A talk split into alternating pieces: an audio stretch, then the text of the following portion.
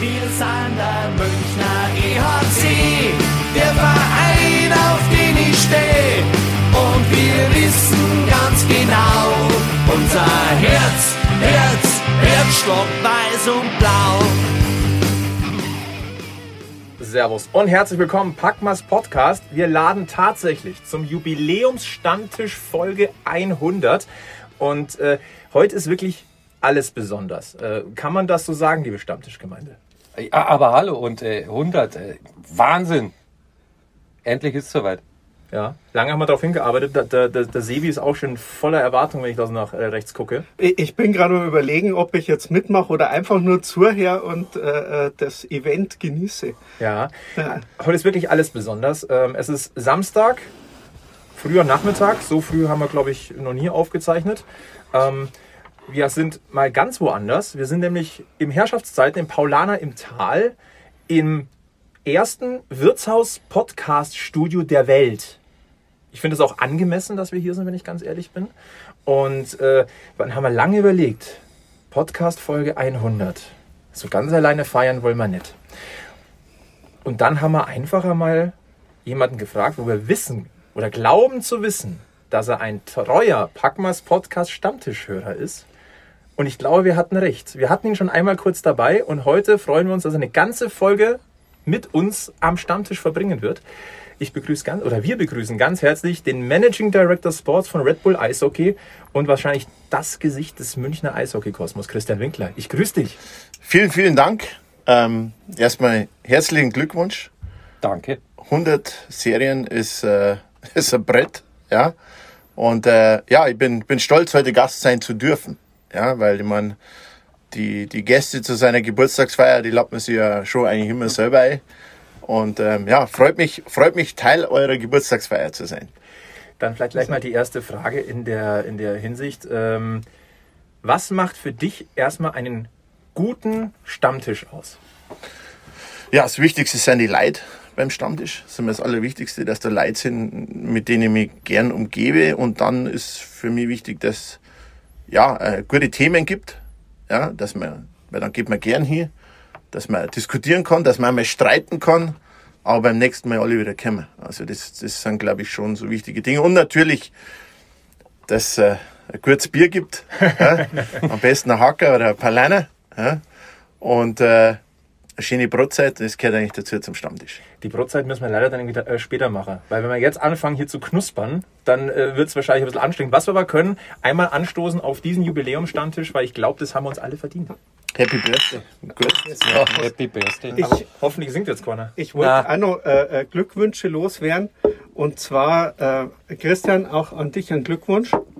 Du darfst jetzt endlich mit dem Auto in die Arbeit fahren, weil jetzt bist du ja 18 Jahre da. Und das müsste jetzt ziemlich auch genau passen von der 18 Zeit Jahre. her, oder? Im Juni, oder? Äh, Jetzt warte Was, mal. Mai oder Ja, Juni? Mai, Mai. Im Mai war es, ja. Ja, ja, Ja? im Mai. Im Mai Volljährigkeit beim ja. Eishockey. 18 Jahre. Jetzt- Muss jetzt ehrlich sagen, ich habe jetzt nicht so, so auf dem Schirm. Ja. Ja. Aber wenn du das sagst, dann glaube ich da. Der Sebi Ähm, recherchiert das immer gut, gell, Sebi? Und ja, 18 Jahre. Ja, darf ich schon Auto fahren. Stimmt, ja. Ja. Und, und allein fortgehen, glaube ich? Oder? ja, ja, und, der dann, Winter. und, und dann gleich daher. Und dann einen Absacker darfst du jetzt auch trinken, tatsächlich. gell? Ja, Wahnsinn. Das ist Wahnsinn. Wir haben heute ganz, ganz viele Premieren. Nein, also es ist wirklich, ähm, es ist auch mal eine, etwas, wieder was anderes, weil man muss ja auch ganz ehrlich sagen, dass die meisten unserer Folgen äh, werden remote aufgezeichnet. Ne? Jeder in seinem, nennen wir es mal, Home-Studio, Schrägstrich Wohnzimmer. Ja, so hat er das Ganze wahrscheinlich auch gestartet. Oder? Ich meine, das war genau. in einer Zeit, wo es gar nicht anders möglich war. Genau, ähm, vielleicht ein ganz kurzer Recap. Es war tatsächlich so, ähm, die Saison 1920 abgebrochen und äh, die Radiokollegen hier, Sebi und Egel, Gilbert fehlt ja heute leider Grüße da in, äh, in den Urlaub. Ähm, ihr hattet plötzlich keine Spiele mehr zu übertragen, ihr konntet nicht mehr über Eishockey reden. Sauber Fahrt war es, ganz ehrlich. Ähm, und dann hockst du den ganzen Tag daheim und äh, ja, dann kam Gott sei Dank diese, im Nachhinein muss ich sagen, Wahnsinnsidee zustande. Wir hatten die Idee gehabt, wenn ich fragen darf. Das war eigentlich Gedankenübertragung, wenn man es mal ganz genau nimmt. Ähm, also ich kann jetzt von meiner Seite sagen, dass ähm, mich, mich Podcasts vorher schon so ein bisschen fasziniert haben, weil ich mir gedacht habe, hm, das hat was. Ähm, das hat sich dann so ein bisschen verstärkt über während der Corona-Zeit. Du hattest ja plötzlich viel Zeit zu Hause und dann hört man sich plötzlich ein paar Sachen an und denkt sich, ja, ähm, gibt ja auch durchaus einige Angebote für Eishockey-Fans äh, in Deutschland und irgendwie war dann aber auch so dieses Jahr München haben wir irgendwie nichts und dann habe ich mich mal mit dem Sebi in Verbindung gesetzt und der Sebi hat dann gesagt, ihr hattet diesen Gedanken auch schon. Ja, nein. Also, Also, wir- ich wir hatte haben- vorher überhaupt keinen Kontakt zu Podcasts. Äh, Ja, dich habe ich einfach nur äh, äh, so dazu. Aber verhaftet. Es war, ähm, wenn ich mich recht erinnere, mit dem Gilbert und ich, wir haben uns da kurz unterhalten und dann haben wir eigentlich so auf den Plan, na, wird nichts. Also hör der eh keiner zu und äh, la- lassen wir es lieber bleiben, bevor wir da jetzt irgendeinen Schmarrn anfangen. Aber am selben Tag kriege ich äh, eine Nachricht vom Flo, ey, habt ihr vielleicht Lust und denkt einmal drüber nach, ist das irgendwas? Äh, dann haben wir gedacht, gut, das irgendwie, wenn das jetzt von woanders her auch noch kommt, dann muss da was dran sein, dann irgendwo äh, Schicksal für irgendwas, irgendwas will jetzt, dass wir da das mal ausprobieren. Aber ihr habt ja auch vorher eigentlich, ich meine, gerade jetzt habt ihr ja viel Radio gemacht. Ja. Ähm, warum war da der Gedanke, da könnten jetzt viel zuhören? Weil ich meine, ihr habt ja bei Radio Über, Oberwiesenfeld, trotz, sage ich jetzt mal, Magenta Sport und vielen anderen Dingen, die ja auch sehr, sehr gut sind, trotzdem noch äh, eine große und treue Hörerschaft. Oder? Ja, aber live hast du was, äh, hast du was zu erzählen, was gerade aktuell passiert. Du schilderst ja im Prinzip wirklich eins zu eins, was du siehst. Und bei so einem Podcast, da musst du ja wirklich Gedanken machen, über was rede ich, was kann die Leute jetzt interessieren. Und ich will jetzt hier nicht, also nicht, dass dann heißt, ja, ja, Ding, aber ich finde, ihr habt es echt gesucht und gefunden. Also ich meine, ich, ich höre mir ja wirklich, also ich höre jetzt nicht jede Serie, ähm, aber da ich ja sehr viel im Auto sitze, ja, und, äh, und Podcasts, sage ich mir, seit Corona auch so ja, ein neues Hobby geworden sind. Also ich höre mir jetzt nicht, bevor ich mir jetzt 17 Mal anhöre, was auf der Welt alles so schlecht ist im Radio, ähm, höre ich mir halt gerne mal einen Podcast an. Und ähm, ja, auch in regelmäßigen Abständen eure. Ähm, und ich finde, es ist wirklich erfrischend und, und es macht immer so ein bisschen das Gefühl, ihr habt es euch gesucht und gefunden und vor allem, ihr, ihr macht ja Gedanken, was ihr macht. Also das ist jetzt nicht einfach immer nur so ein dahingeschmatze, sage ja, jetzt reden wir halt einfach mal so, sondern man hat schon das Gefühl, dass da, ihr macht euch Gedanken über was ihr diskutiert. Das äh, finde ich wirklich toll. Und wie ich es auch schon mal gesagt habe, es verwundert mich manchmal, ihr wisst mehr als ich. Es macht uns ein bisschen stolz, wenn ich jetzt ganz ehrlich bin.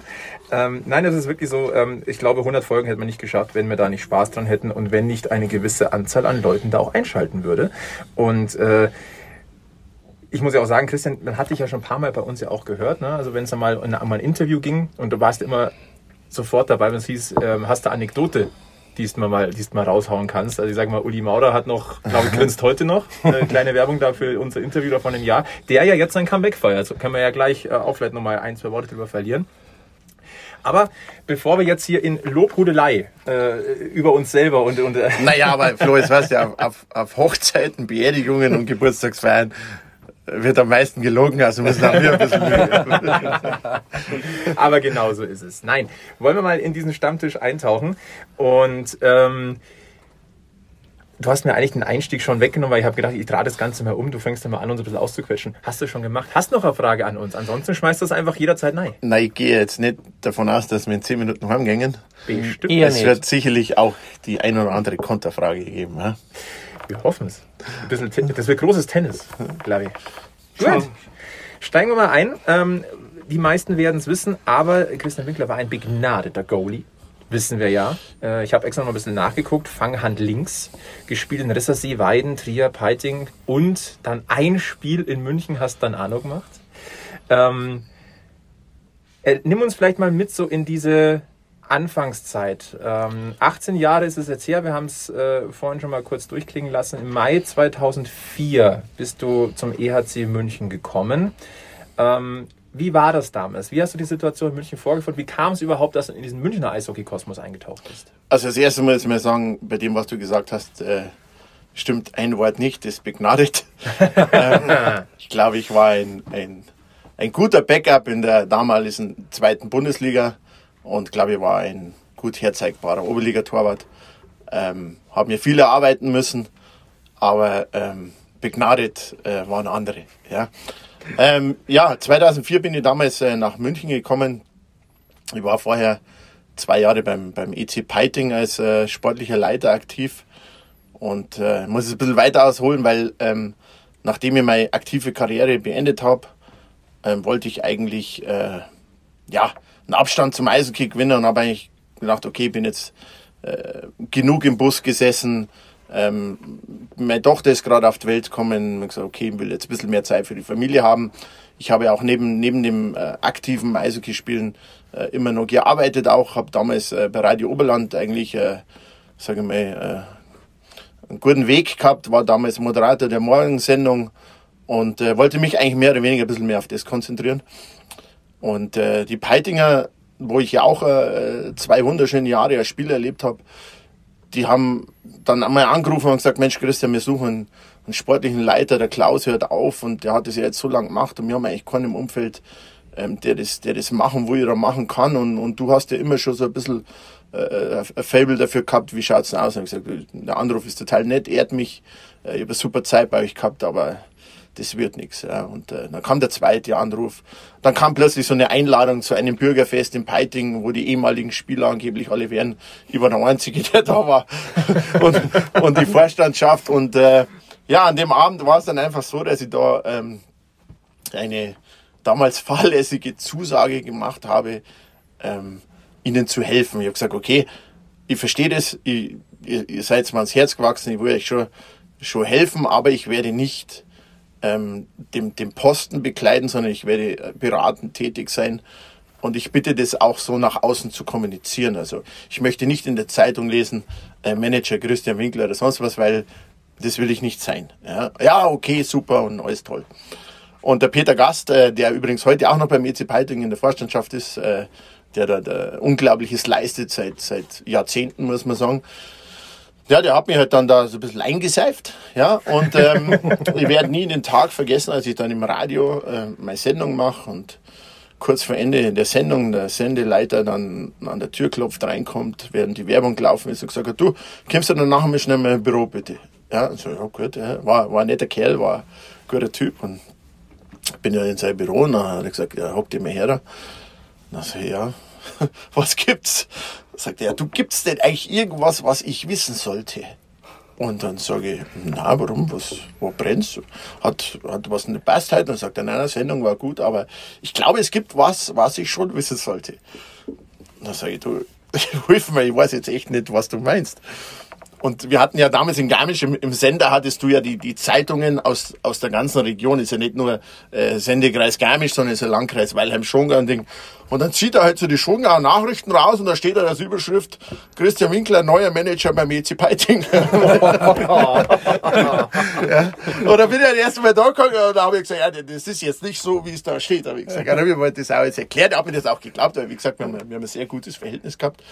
Und da war ich erst einmal stinksauer. Dann habe ich den Peter angerufen und gesagt, Peter, also so geht das ja mal gar nicht. Also wir haben was ausgemacht und, und das erwarte ich auch und das, das geht so nicht. Ja, sage ich, ihr, ihr Schwierigkeiten äh, und, und, und ich will das auch nicht so. Und dann, ja, ja, ja, mein Christian, weißt, die haben mal gefragt und, und da schaut sie auch blöd aus, weil wir keinen haben und was weiß ich. Also das war mal der Anfang. Ja. Und ähm, kann mich noch gut erinnern, dann bin ich erst einmal zwei Wochen in Urlaub gefahren mit der Familie. Und dann sind wir zurückgekommen und dann haben wir das erste Gespräche gehabt. Und das hat unheimlich Spaß gemacht. Gleich. Ja, ich hatte damals die Möglichkeit, auch ein ganz neues Team aufzubauen, weil ein ziemlich großer Wechsel war. Ähm, und, und es hat super, super viel Spaß gemacht. Also mit den Jungs zu sprechen. Ich kann mich erinnern, einer meiner ersten Signings war ein norwegischer Nationalspieler, das war der, der, der der Hansen und Hansi Hansen haben wir jetzt ihm gesagt, übrigens war dann später Trainer, was auch wieder der, vom, vom Henrik Haukeland, weil die kommen aus dem gleichen Ort, ja. Also so klein ist die Welt dann. Also der René Hansen war eins der ersten Signings und wie gesagt, haben wir eine erste Saison gehabt und die war unglaublich. Also wir sind durch die Oberliga marschiert, wir waren äh, Südmeister, in den Playoffs dann im Halbfinale, sagen wir, nach dramatischen Spielen ausgeschieden. Und es hat ja richtig Spaß gemacht. Ja, dann habe ich gesagt, okay. Dann hat meine Frau gesagt, Mensch, das, das, das taugt er. Gell? Und dann habe ich irgendwann gesagt, ja, das taugt mir schon. Und dann sagt sie, ja du, dann, dann mach doch mehr. Ja. Habe es aber trotzdem noch neben dem Radio gemacht. Also ich habe jeden Tag die Morgensendung gemacht und dann war ich praktisch so ein Nachmittags- und Abendsmanager. Und äh, im zweiten Jahr war es dann so, Damals war dann auch äh, München bei uns in der Liga. Ja. Und wir haben wieder sehr, sehr gute Saison gespielt, aber es gab im Januar so leichte Probleme zwischen, zwischen Trainer und Mannschaft. Ja.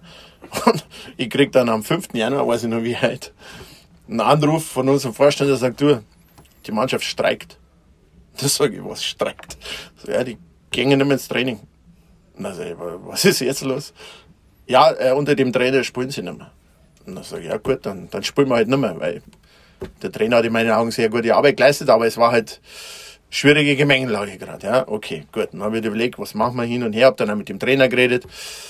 Da hat er gesagt, gut, dann lass es halt. Und äh, gut, dann, ja, was machst du jetzt? Gut. Plötzlich war ich dann über Nacht Manager und Trainer.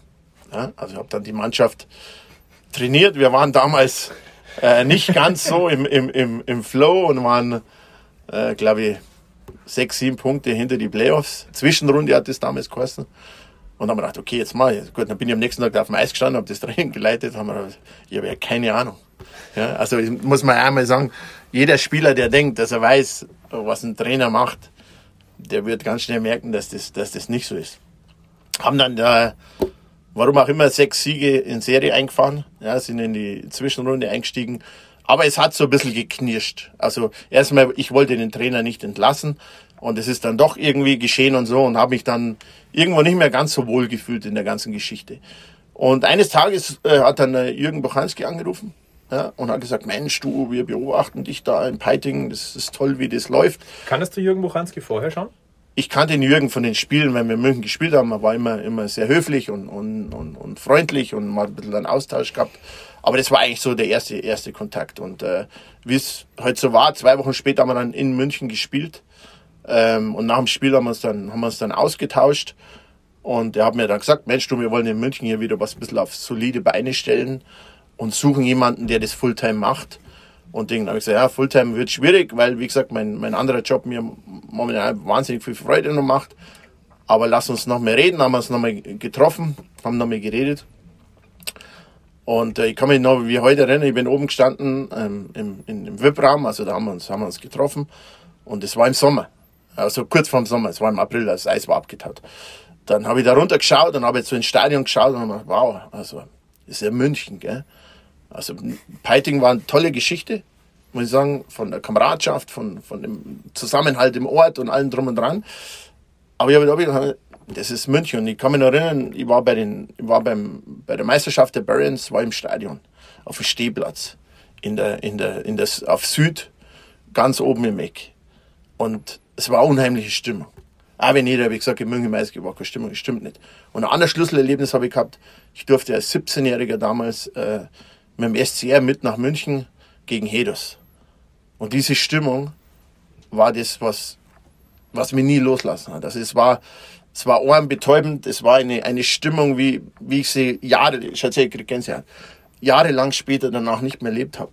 Und das ist mir in dem Moment alles so ein bisschen in den Kopf geschossen. Da habe ich gedacht, Mensch, ein Versuch ist wert. Habe mich dann so bei meinen engsten Vertrauten so ein bisschen, auch bei Leuten, die in München im Eishockey schon mal aktiv waren, ein bisschen Feedback geholt und so. Und muss dann auch sagen, von zehn haben acht gesagt, mach's nicht. Weil jeder gesagt hat, Eishockey in München funktioniert nicht. Und das waren halt so Geschichten, wo ich gesagt habe, ähm, ja, aber irgendwie war der Reiz größer und ja, und dann habe ich die Zusage gegeben und ja, ist jetzt 18 Jahre her. Ähm, Im Mai, ich glaube 10. Mai oder so, habe ich dann meinen Dienst angetreten. Das klingt so. Also das Witzige an der ganzen Geschichte ist jetzt, durch ein, ne, wie wollen wir es nennen, Missverständnis, leicht schob man ihn, halb sank er hin, bist du überhaupt erst auf diese Eishockeyschiene gekommen und das hat das Ganze Ja. ins Rollen gebracht. Das ist eigentlich ziemlich kurios. Absolut, also es war nicht geplant. Also das will, ich- will mir ganz klar hier sagen. Also ich habe nicht geplant, ich hab- wollte eigentlich Abstand vom Eishockey gewinnen. Weil, äh, wie gesagt, meine, ähm, Hat ja aber gut ich habe ich habe- ich habe eine großartige Frau, die auch, die, die immer schon alles mitgemacht hat und, und ihr Vater war auch Nationalspieler und ähm, und irgendwann hat sie gesagt, Mensch, im Eishockey, ja, ne? aber sie hat immer alles mitgemacht. Und irgendwann hat sie okay. Und dann, dann war die Melissa auf der Welt und dann hat ja, okay, jetzt, jetzt ist Zeit, mal was anderes zu machen. Zumal mir das andere ja auch im Radio wahnsinnig viel Spaß macht. Hat ja, ich rede ja früher gerne, ja. ähm, äh, wahnsinnig, wahnsinnig viel Spaß gemacht hat. Da machst du aber nichts mehr, oder? Nee, habe ich dann äh, noch ein bisschen gemacht, aber es ging nicht mehr. Weil dann auch, muss ich sagen, das, das, das Thema München einfach anders ist. Also es ist ein anders wie auf, sage ich mal jetzt, ein Anführungsstrichen und nicht abwertend Dorfverein und dann Großstadtverein. Und das habe ich ganz schnell gemerkt. Also da habe ich sofort gemerkt, auch die ersten, also es hat nicht jeder Hurra geschrieben, wo der Winkler nach München gekommen ist, gell? Ja, und da habe ich schon gemerkt, weil oft dieses Ding, ja, ja, äh, Peiting, für den kleinen Peiting da jetzt da in der Großstadt. Also das habe ich ganz, ganz schnell gemerkt, ne? Zwei Sachen. Erstens, bei den Podcasts ist jetzt auch ganz modern, dass man ein bisschen äh, äh, Werbung für neue Mitarbeitersuche macht. Also das mit dem Radio. Durch das, dass der Spielplan jetzt so voll ist, bei Radio Oberwiesenfeld, wir hätten immer ein Mikrofon frei. Also das... Äh, Das hat bisschen was von- falls du, Das hat mal ein bisschen was auch von wahrscheinlich Therapie, oder? falls du, Pinky. und, Jungs, ich, eine Geschichte da. In meinem ersten Jahr im Peiting. Wir spielen in Schweinfurt Playoff. Der Radio Oberland Reporter, der eigentlich das Spiel übertragen sollte, hat eine Autopanne, kommt nicht zum Spiel. Wer hat das Spiel übertragen? Du, das mit der Autobahn kriegen wir auch hin. Also, das, das, das gleich mal gemacht. aber jetzt eine andere Frage. Mit was für einem... Der Jürgen Bochanski hat ja gesagt, er mag im Minger was aufbauen. Und du kommst dann da, daher und ich meine jetzt mal abgesehen von dem, nach 18 Jahren wissen wir jetzt, was du alles erreicht hast und dass Wir, du das wir. Oder, und, und dass du das vielleicht gar nicht so schlecht machst. Ähm, was hast du gemeint damals, so 2004, du gehst dahin, was waren so deine ersten Ziele? Was habt ihr ausgemacht? Gleich aufsteigen, irgendwas was hier bringen? Wie bist du, wie bist du da an die Arbeit ohne gegangen? Ganz, ganz guter Punkt. Ähm, damals hat es geheißen, wir wollen erst einmal alles stabilisieren. Es war kurz nachdem die Barons nach Hamburg gegangen. Ähm, man hat zweite Jahr in der Oberliga gespielt, war im Halbfinale gegen Bremerhaven, hat eine, gute Serie gespielt. Und dann ging es im Sommer schon los. Risses ist, ist pleite gegangen, musste runter von der DL2. Plötzlich war ein Platz mehr oben frei in der, in der, in der, DL, äh, in der, in der zweiten Liga. Und wir waren ja Oberligist, waren aber durch das Halbfinale dann eigentlich wären wir der erste Nachrücker gewesen. Und äh, dann ging es schon los. Dann gab es natürlich welche im Verein, die gesagt haben, ja, wir müssen sofort auf, weil wann kriegen wir die Chance wieder? Und da war ich eigentlich mit dem Jürgen Bochanski zusammen derjenige, der gesagt hat, auf keinen Fall. Auf keinen Fall. Erstens mal habe ich gesagt, wenn ich irgendwo aufsteige, will ich das immer sportlich schaffen. Und wie, das ist zu früh. Wir haben die Plattform nicht dafür. Wir haben, wir haben Spieler, die alle nebenbei studieren und arbeiten. Die zweite Liga ist ein ganz anderes äh, Ding. Lasst uns bitte erst einmal eine solide Grundform finden und dann unterhalten wir uns über das Thema.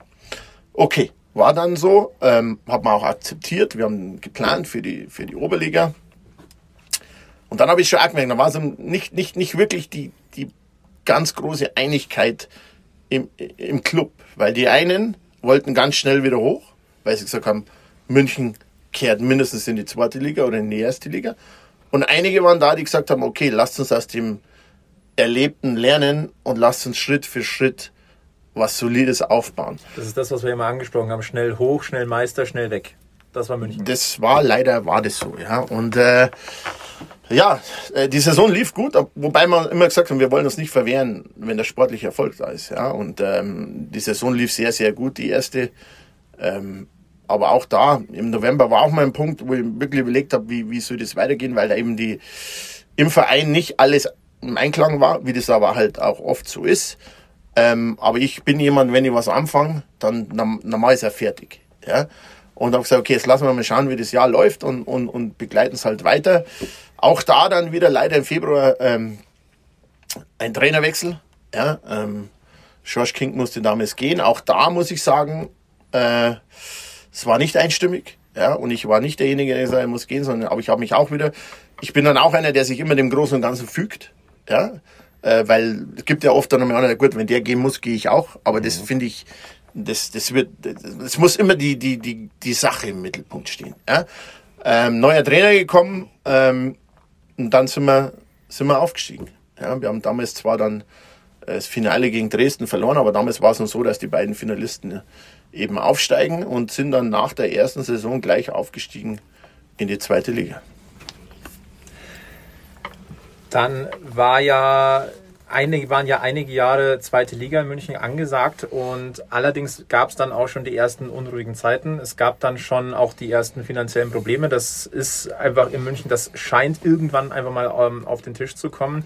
Gab ja auch dann äh, Rettungsaktionen. Ähm, wie, wie hast du diese Zeit damals erlebt? Ja gut, ich sage jetzt mal, wo wir dann aufgestiegen sind, das erste Jahr, das war, war finde ich, das war, das war alles gefestigt. Ja, da haben wir zwei Abstiegsrunde gespielt, äh, haben damals in Tölz den Klassenhalt gefeiert, war, war super Zeit. Äh, Im zweiten Jahr war es aber dann schon wieder so, ja, ja, es muss mehr, mehr, mehr, mehr. Ja? Und äh, im dritten Jahr hatten wir dann in der Tat schon immense Probleme. Ja, damals ist der, der Hauptsponsor einen Rückzug angekündigt gehabt. Und ähm, ja, da hat schon, hat schon mal gewackelt. Wir konnten die Mannschaft dann leider erst im, im Juli und August zusammenstellen, weil vorher gar nicht klar war. Pat Cortino war vorher schon Trainer. Ähm, ging dann, weil er in Innsbruck das Angebot gehabt hat und wir überhaupt nicht wussten, ob es überhaupt ähm, hier weitergeht. Ähm, ja, und dann war es halt immer, es war immer schwierig. Es war nie einfach, weil ich der Meinung bin, dass äh, das Anspruchsdenken vom, vom, vom Club und auch vom Umfeld, weil in München musst du halt, da kannst du halt das, das drittklassig oder zweitklassig ist halt, wie es so ist, halt zweitklassig. Ja, und München ist eine Stadt, die ist erstklassig. Ja, und dieses Anspruchsdenken war immer da, aber es geht halt nichts von heute auf morgen. Ja, man muss halt immer schauen, wie man sich stabil aufstellt und dann die nächsten Schritte macht. Aber oft war das Wunschdenken halt drei Stufen höher als die Realität. Äh, ich muss sagen, Jürgen Bochanski hat es dann immer wieder geschafft, äh, Leute ins Boot zu bekommen, ähm, die das Boot auf Kurs halten. Ja, und äh, wir haben dann äh, 2008, 2009 war das, vor der Saison, habe ich dann irgendwann gesagt, okay, ähm, was ist jetzt das Wunschdenken und was ist die Realität und wo können wir hin? Und äh, die Gesellschafter damals haben gesagt, okay, ich soll einen Dreijahresplan aufstellen ähm, mit dem Endziel DL. Ja, und habe das halt dann einmal alles kalkuliert und alles, äh, äh, sage ich mal, zusammengebaut in Zusammenarbeit mit Pat Cortina. Und 2009, 2000, 2008, 2009 sind wir ins Finale gekommen. 2009, 2010 haben wir dann die Meisterschaft gewonnen. Sind aufgestiegen, auch wieder mit, ja, hat es auch ein bisschen, mhm. bisschen geknirscht. ja. Aber im Nachhinein können wir drüber lachen. 2010 sind wir, sind wir aufgestiegen, war ein un, unheimlich tolles Gefühl. Ja, ähm, einen, einen Dreijahresplan nach zwei Jahren schon umgesetzt zu haben. Ich hatte das Gefühl, Eishockey in München ist wieder zum Leben erwacht. Und ja, dann waren wir wieder oben. Du hast, du hast mal gesagt, ich habe es mir rausgeschrieben, du wärst kein Partyminister. Jetzt mal Butter bei die Fische. Also ein bisschen Party war aber schon. Oder wie darf ich das verstehen, dass du kein Partyminister bist? Also das war, glaube ich, darauf angespielt, man, das war die Jahre vorher. Ähm, da hieß es, da gab es halt immer so Gerüchte, ja, ne, es fehlt der Spaß und sonst was. Und das war halt wieder so, früher war halt alles, sage ich mal, semi-professionell. Da hat man halt dann, äh, haben die Jungs halt einmal gefeiert und sonst was und irgendwann haben wir halt einmal alles mehr professionell gemacht. Und der eine oder andere, der halt von früher dann noch mit dabei war, sag ich mal, den Sprung vom Semi-Professionellen ins Professionelle mitgemacht hat, äh, der hat dann irgendwann mal halt gemeint, ja, der, uns fehlt der Spaß. Ja, und dann habe ich irgendwann mal gesagt, ja gut, wenn einer eine Party haben will, dann soll er zur Party gehen, aber ich bin kein Partyminister, sondern ich bin hier, weil ich einen sportlichen Erfolg hier erfahren will. Und dass das eine oft einmal das andere gibt, ist auch klar, aber äh, jeder kann sich, kann sich äh, sicher sein, 2010 haben wir, haben wir eine Riesenparty gemacht. Ich wollte gerade sagen, also wenn der sportliche Erfolg da ist, die Partys finde ich sind schon. Also die Aufstiegsfeier damals war ziemlich Party. Das war, ich kann mich erinnern, das war im, im Hacker damals ja. oben an der Theresienwiese. Es war un, unvergesslicher Moment. Also ja, das, wenn man sich immer so ein bisschen, man lebt ja zu viel oft im, im Jetzt und heute, aber das war, war wunderschön. Wir sind noch ein bisschen vom Jetzt und Heute entfernt. Keine Sorge, wer bis hier jetzt schon mal äh, an diesem Podcast Stammtisch mit dabei ist. Wir haben nur ein bisschen was vor. Aber wir wollen natürlich die Chance schon auch nutzen, so ein bisschen in die Vergangenheit einzutauchen, weil ich glaube, es ist ganz, ganz wichtig, das auch nochmal aufzuzeigen, wo München heute steht und wo man herkommt, weil das vergisst man immer so ein bisschen. Und das ist auch ein Punkt, den, ähm, den ich sehr, sehr, sehr wichtig finde. Bevor wir jetzt dann auf die, die ersten zwei ERC München e.V. Jahre in der DEL kommen und dann den Einstieg von Red Bull. Ähm, es ist so, dass dieser Verein seit 1998 besteht und sich hochgearbeitet hat in die DEL. Das ist, ähm, das ist mir immer sehr, sehr wichtig, das auch herauszuarbeiten, weil es mir immer zu ein bisschen viel, viel zu plump von, von manchen Seiten ist, zu sagen, ja, München und Red Bull. Nein, nein, nein, also da ist, da ist ganz, ganz, ganz viel Vorarbeit geleistet worden, damit man überhaupt hier ist, wo man heute steht. 2010 die erste DEL-Saison. Ähm, wir haben, ich habe es ja auch schon mal anges äh, angesprochen, das war dann bei mir auch so der Startpunkt, äh, das Eishockeyherz entdecken hier in, in München. Und ähm, es war schon auch beeindruckend. Plötzlich war der EHC mal kurzzeitig Tabellenführer. Ja, das war eine Momentaufnahme, aber das ist natürlich dann schon auch etwas, wo man sich denkt, wow? Okay, die sind jetzt da. Nicht nur Tabellenführer, sondern man hat ja gleich ganz am Anfang die Adler Mannheim geschlagen, die ja damals, also das war schon. Äh, Den Meister Berlin auch nochmal schön das, auch ja, ja, das war Also, wer- Berlin Mann, also das war das war Hannover, ein, Entschuldigung, das, Hannover damals. Genau, aber das war ein Ausrufezeichen, wenn man in die DL geschaut. Also da hat man so richtig gemerkt, da haben alle Bock drauf. Also das, so, so jetzt haben wir da und jetzt jetzt ziehen wir das durch und äh, also es war geile Zeit. Dann wurde unter anderem ein, ein Martin Buchwieser relativ fix auch mal in die Nationalmannschaft berufen. Ähm, wie sehr hast du dich manchmal überholt gefühlt in, dieser, in diesen ersten ein, zwei DEL-Jahren? Ja, ich meine, da auch wieder. Wir sind dann aufgestiegen und was war? Jeder hat sofort, ja, wie lange wird es gut gehen? Äh, nach zwei Jahren sind sie sowieso nicht mehr da. Äh, die Mannschaft ist eh nicht gut genug. Da sind ja lauter äh, Zweitligaspieler drin und sonst was. Das war für uns immer ein unheimlicher Anreiz. Ja. Und in dem ersten Jahr, das war, war wie ein Traum. Zwickt's mich? Ich glaube, ich traum. Ja, also das war manchmal wirklich, aber da ist auch so viel zusammengewachsen. Äh, es war, wir sind auf eine, wir sind auf eine Welle gesprungen und auf der Welle sind wir dahin gesprungen. Aber mir ist so vorgekommen, das, das gesamte München Eishockey. Vorher hatten wir einen Schnitt von zweieinhalb, drei, plötzlich hatten wir 4000 Zuschauer, viereinhalbtausend Zuschauer. Kann mich, kann mich nur erinnern, dann spielen wir äh, Pre-Playoff gegen Köln, äh, dieses, dieses monsterlange Spiel. Eine Stimmung, äh, einfach unglaublich. Sind dann in Köln leider ausgeschieden.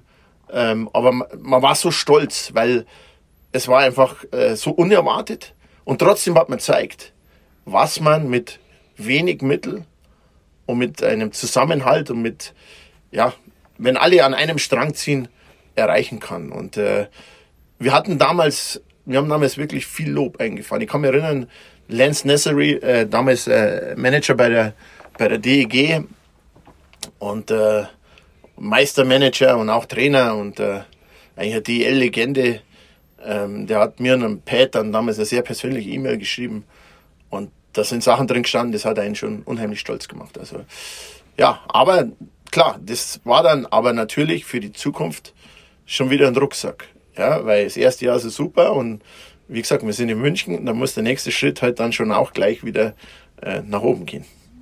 Ähm, Darf ich ganz kurz, weil, du nämlich jetzt auch gerade äh, Pat Cortina ähm, und äh, man ist immer dabei, dass man den Gast vielleicht äh, äh, immer sehr lobt und dann andere vielleicht vergisst. Äh, wollen wir vielleicht nochmal kurz einen kurzen Ausschnitt, jetzt kannst du nochmal sagen, äh, Pat Cortina, der hat ja auch keinen unerheblichen Anteil gehabt, dass deine Arbeit erfolgreich war, oder? Also ich glaube, dass wir beide uns äh, äh, perfekt ergänzt haben und ich kann sagen, ohne Pat Cortina wäre ich heute nicht da, wo ich bin. Ja, das muss ich ganz klar so sagen.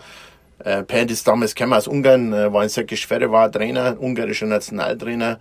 Ich habe von Pat wahnsinnig viel gelernt. Der Pat äh, war schon länger im Geschäft als ich. Ähm, und ich glaube, wir haben uns dann irgendwann äh, so super, super ergänzt und es ist ganz tiefe Freundschaft auch entstanden.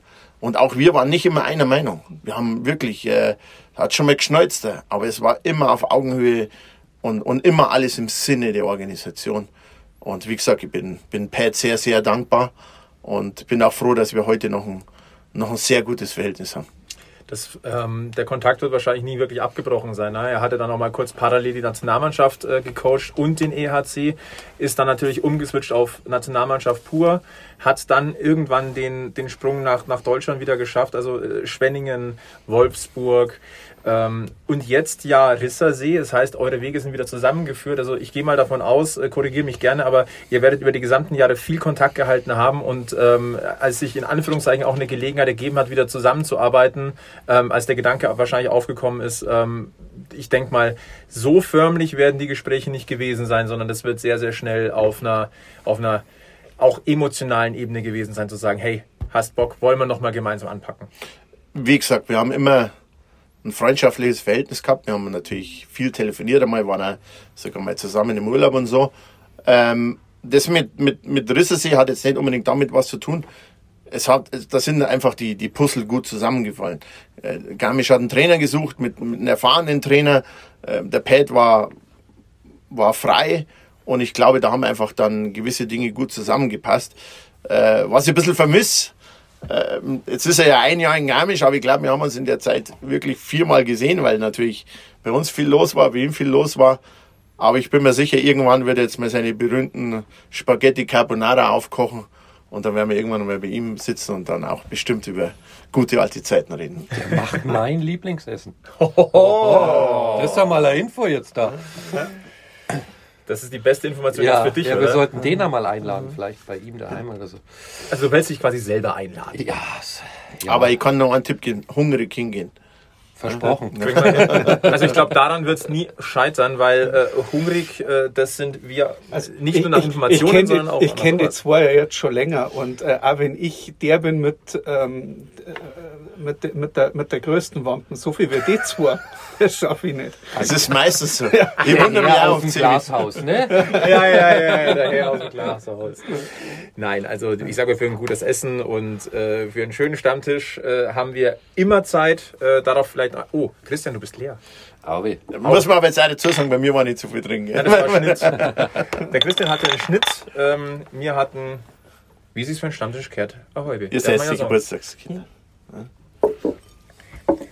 Dann kam das Jahr, die Saison 2011, 2012. Und äh, das absolute Highlight, müssen wir glaube ich nicht drüber diskutieren, ein 15-0 über Augsburg in einer mit 11.000 Zuschauern ausverkauften Olympiahalle. Nicht Eishalle, natürlich nicht. Also wer vielleicht später dazugekommen ist, nein, die große, gute, alte Olympiahalle, die Kultstätte von 72, Eisfläche rein, EHC aufs Eis, AIV rausballern, Dankeschön. Ähm, sportlich ein absoluter Erfolg, aber wirtschaftlich natürlich, ich sag mal, nicht nur ein äh, Balanceakt auf ganz, ganz, ho ganz, ganz hoher Ebene, sondern auch eine Bürde im hinten raus. Aber ich glaube, zumindest als Signal war dieses Event sehr, sehr wichtig. Nimm uns mal mit ähm, rund um das, bevor wir dann wirklich so auf dieses, ja, diese, wie soll ich sagen, komplette Mind-Changing äh, oder diese Re Revolution im Münchner Eishockey-Kosmos, der aber auch wichtig war, darauf zu sprechen kommen. Ja, es war, ähm, wie du sagst, ein, ein Drahtseilakt, ja, dieses Spiel. Ähm, es wurde lange vorher darüber diskutiert, soll man es machen, soll man es nicht machen. Komme ich wieder zu dem Punkt zurück, Anspruchsdenken und Realität. Es gab welche, die gemeint haben, wir müssen es unbedingt machen. Ähm, es gab welche, die gesagt haben, auf gar keinen Fall. Ähm, irgendwann hat man sich dann darauf geeinigt, es zu machen, um auch mal zu sehen, wie groß ist eigentlich ähm, die Eishockey-Affinität bei uns in München und im, im, im Großraum München. Ähm, schaffen wir es, eine 11.000 Zuschauerhalle auszuverkaufen oder schaffen wir es nicht? Weil auch damals natürlich schon immer der Gedanke einer neuen Halle da war. Ja, aber wir haben gesagt, wir müssen erst mal schauen, ob es die Leute überhaupt gibt, die diese Halle dann füllen sollen. Ähm, wie du sagst, sportlich war es ein, ein Volksfest. Äh, Uli Mara, unglaublich. Da kommt man Doppelter richtig Unterzahl. in Erinnerungen. Ja, ne? Das hat er auch ähm, selber gesagt, das schönste Tor seiner Karriere. war, das kann war man auch Stimmung unglaublich. Ähm, Ergebnis furchtbar, finanziell. Ja, also wir haben damals richtig drauf bezahlt. Und äh, da hat man halt wieder gesehen, ähm, Realität und Wunschtraum. Ja, war, war Schere. Das eine nach links, das andere nach rechts. Ähm, es hat aber gezeigt, dass zuschauermäßig was geht. Und man muss auch sagen, nach diesem Olympiahallenspiel waren die Zuschauerzahlen in den Wochen danach auch sehr gut. Ja, ich kann mich erinnern, wir haben gegen Hamburg zu Hause gespielt. Am 1. oder 2. Januar. Wir hatten ein ausverkauftes Stadion. Ich muss dazu sagen, ich glaube, das war der 30.12., an dem dieses volle Halle Genau, genau. Und dann haben wir am, am 2. oder 1., 2. oder was, 3. Januar, äh, damals war auch dieser, dieser Slalom am, am, am, am, äh, am Olympiaberg. Und wir hatten ein ausverkauftes Stadion gegen die Hamburg Freezers. Und so ging es dann auch irgendwo weiter. Ich kann mich erinnern, dann das letzte Spiel gegen die Eisbären daheim in der Regular Season, bevor wir dann in Hamburg nochmal gespielt haben, war auch ausverkauft. Also äh, das hat schon Nachwirkung gehabt. Gell? Aber das Event selber hat uns schon Geld gekostet. Richtig Geld gekostet. Was damals schwierig war. Aber so aus Fansicht muss ich sagen, ähm, das ist eins der Spiele aus der Zeit, an die kann ich mich unglaublich noch gut erinnern. Das ist äh, sicher ein emotionales Highlight gewesen. Und zwar auch schon im Vorlauf. Wochen davor hat man eigentlich diesem Spiel entgegengefiebert. Damals waren die sportlichen Voraussetzungen, glaube ich, auch noch ein bisschen anders. München und Augsburg waren eher auf äh, sportlicher Augenhöhe, als man es jetzt von außen mal so sehen würde, auch wenn es am Eis oft anders aussieht. Und ähm, ja, eigentlich war es ja wie gemalt. Du gewinnst da 5-0, hast da ausverkaufte Halle. Damit musst du ja Leute ziehen. Also das ist ja was, was man nachhaltig einfach mitnehmen muss und was wichtig ist, solche emotionalen Highlights, um auch für die Zukunft immer wieder neue Fans zu generieren. Ist nämlich auch ein Punkt, ähm, wo ich sage, du musst ja auch mal Highlights in der Saison setzen. Meine Saison ist vergleichsweise im Ver Vergleich zu anderen Sportarten sogar vergleichsweise kurz, komprimiert viele Spiele in kurzer Zeit. Da ist es manchmal schwer, wirkliche Highlights zu generieren. Wenn du aber so, also das ist ja ein Fixpunkt dann ja im, im Kalender. Ja. Und von dem zehrst du nochmal viel länger, als es vielleicht von einem, sag, ich sage es mal, mach, mach einen 5-0 Derby-Sieg am Freitag, aber am Sonntag hast du das nächste Spiel. Das übertüncht ja schon wieder so. ein Ist das, ist das jetzt noch äh, ein schöner Rückblick oder ähm, die Kritik äh, an der DEL an sich oder eben jetzt die Bestellung an Christian Winkler, dass wir wieder mehr äh, ähm, so, so, so wenige Highlights äh, in das also also äh, in den zwei Minuten da war jetzt so schön viel drin. Äh, Ja, aber das ist doch, also ich glaube, das ist wenig Kritik, sondern das Ja. ist dem Eishockey geschuldet, dass Ja. du halt in der Lage München mindestens mal zwölf Hauptrunden-Derby spielst und damit das einzelne Spiel an sich nicht mehr diese emotionale Rolle spielen kann. Also das Fass wollte ich gar nicht aufmachen, aber ich wollte doch ich schon, darlegen. also das ist das passt immer ganz ganz gut rein jetzt. Vielleicht, vielleicht kommen wir auf, äh, im weiteren Ja. Verlauf, werden wir, glaube ich, nochmal auf gewisse Highlights kommen, weil da haben wir noch was. Also, finanziell war es ein Desaster leider und du hast gesagt, also ähm, zuschauermäßig hat das ja dann wirklich auch gezogen hinten raus. Dann hat man es leider nicht nochmal in die Pre-Playoffs geschafft, man hat sie knapp verpasst. Und ich sag mal, dann kam ein sowas von unruhiger Sommer und ähm, ich, ich, ich will jetzt. Für dich muss es ja fast ein Déjà-vu gewesen sein. Ja, klar. Ähm, aber das war halt schon nochmal eine andere, eine andere Hausnummer. Ja, weil irgendwann war jedem klar, jetzt geht's absolut um die Existenz des Eishockeys in München. Und äh, ich habe damals auch jedem immer gesagt, wenn es jetzt vorbei ist, dann ist es vorbei. Nochmal wird keiner das Ding zum Laufen bringen. Weil äh, in so kurzer Zeit, weil man ist ja schon wieder kometenhaft nach oben gestiegen. Das vergisst man ja dann sowieso. Ich meine, äh, 2004 haben wir in der Oberliga gespielt und 2010, 11 waren wir der beste DEL-Aufsteiger aller Zeiten. Und wir reden vom Sport. Ja, also nicht so, und es war nicht so, dass äh, das alles, sage ich mal, gemeinte Wiesen gewesen wäre. Ja, so, sondern wir waren lediglich ein Vorteil, aber wir waren in einer großen Stadt gespielt. Ja, aber nichts anderes. Weil alle anderen waren, was sagen wir, Infrastruktur und anderen Dingen anbetroffen hat, waren uns die voraus. Ja, und äh, das war natürlich schon, erstmal war es ein riesen Schock, dass es doch so spitz auf Knopf ist.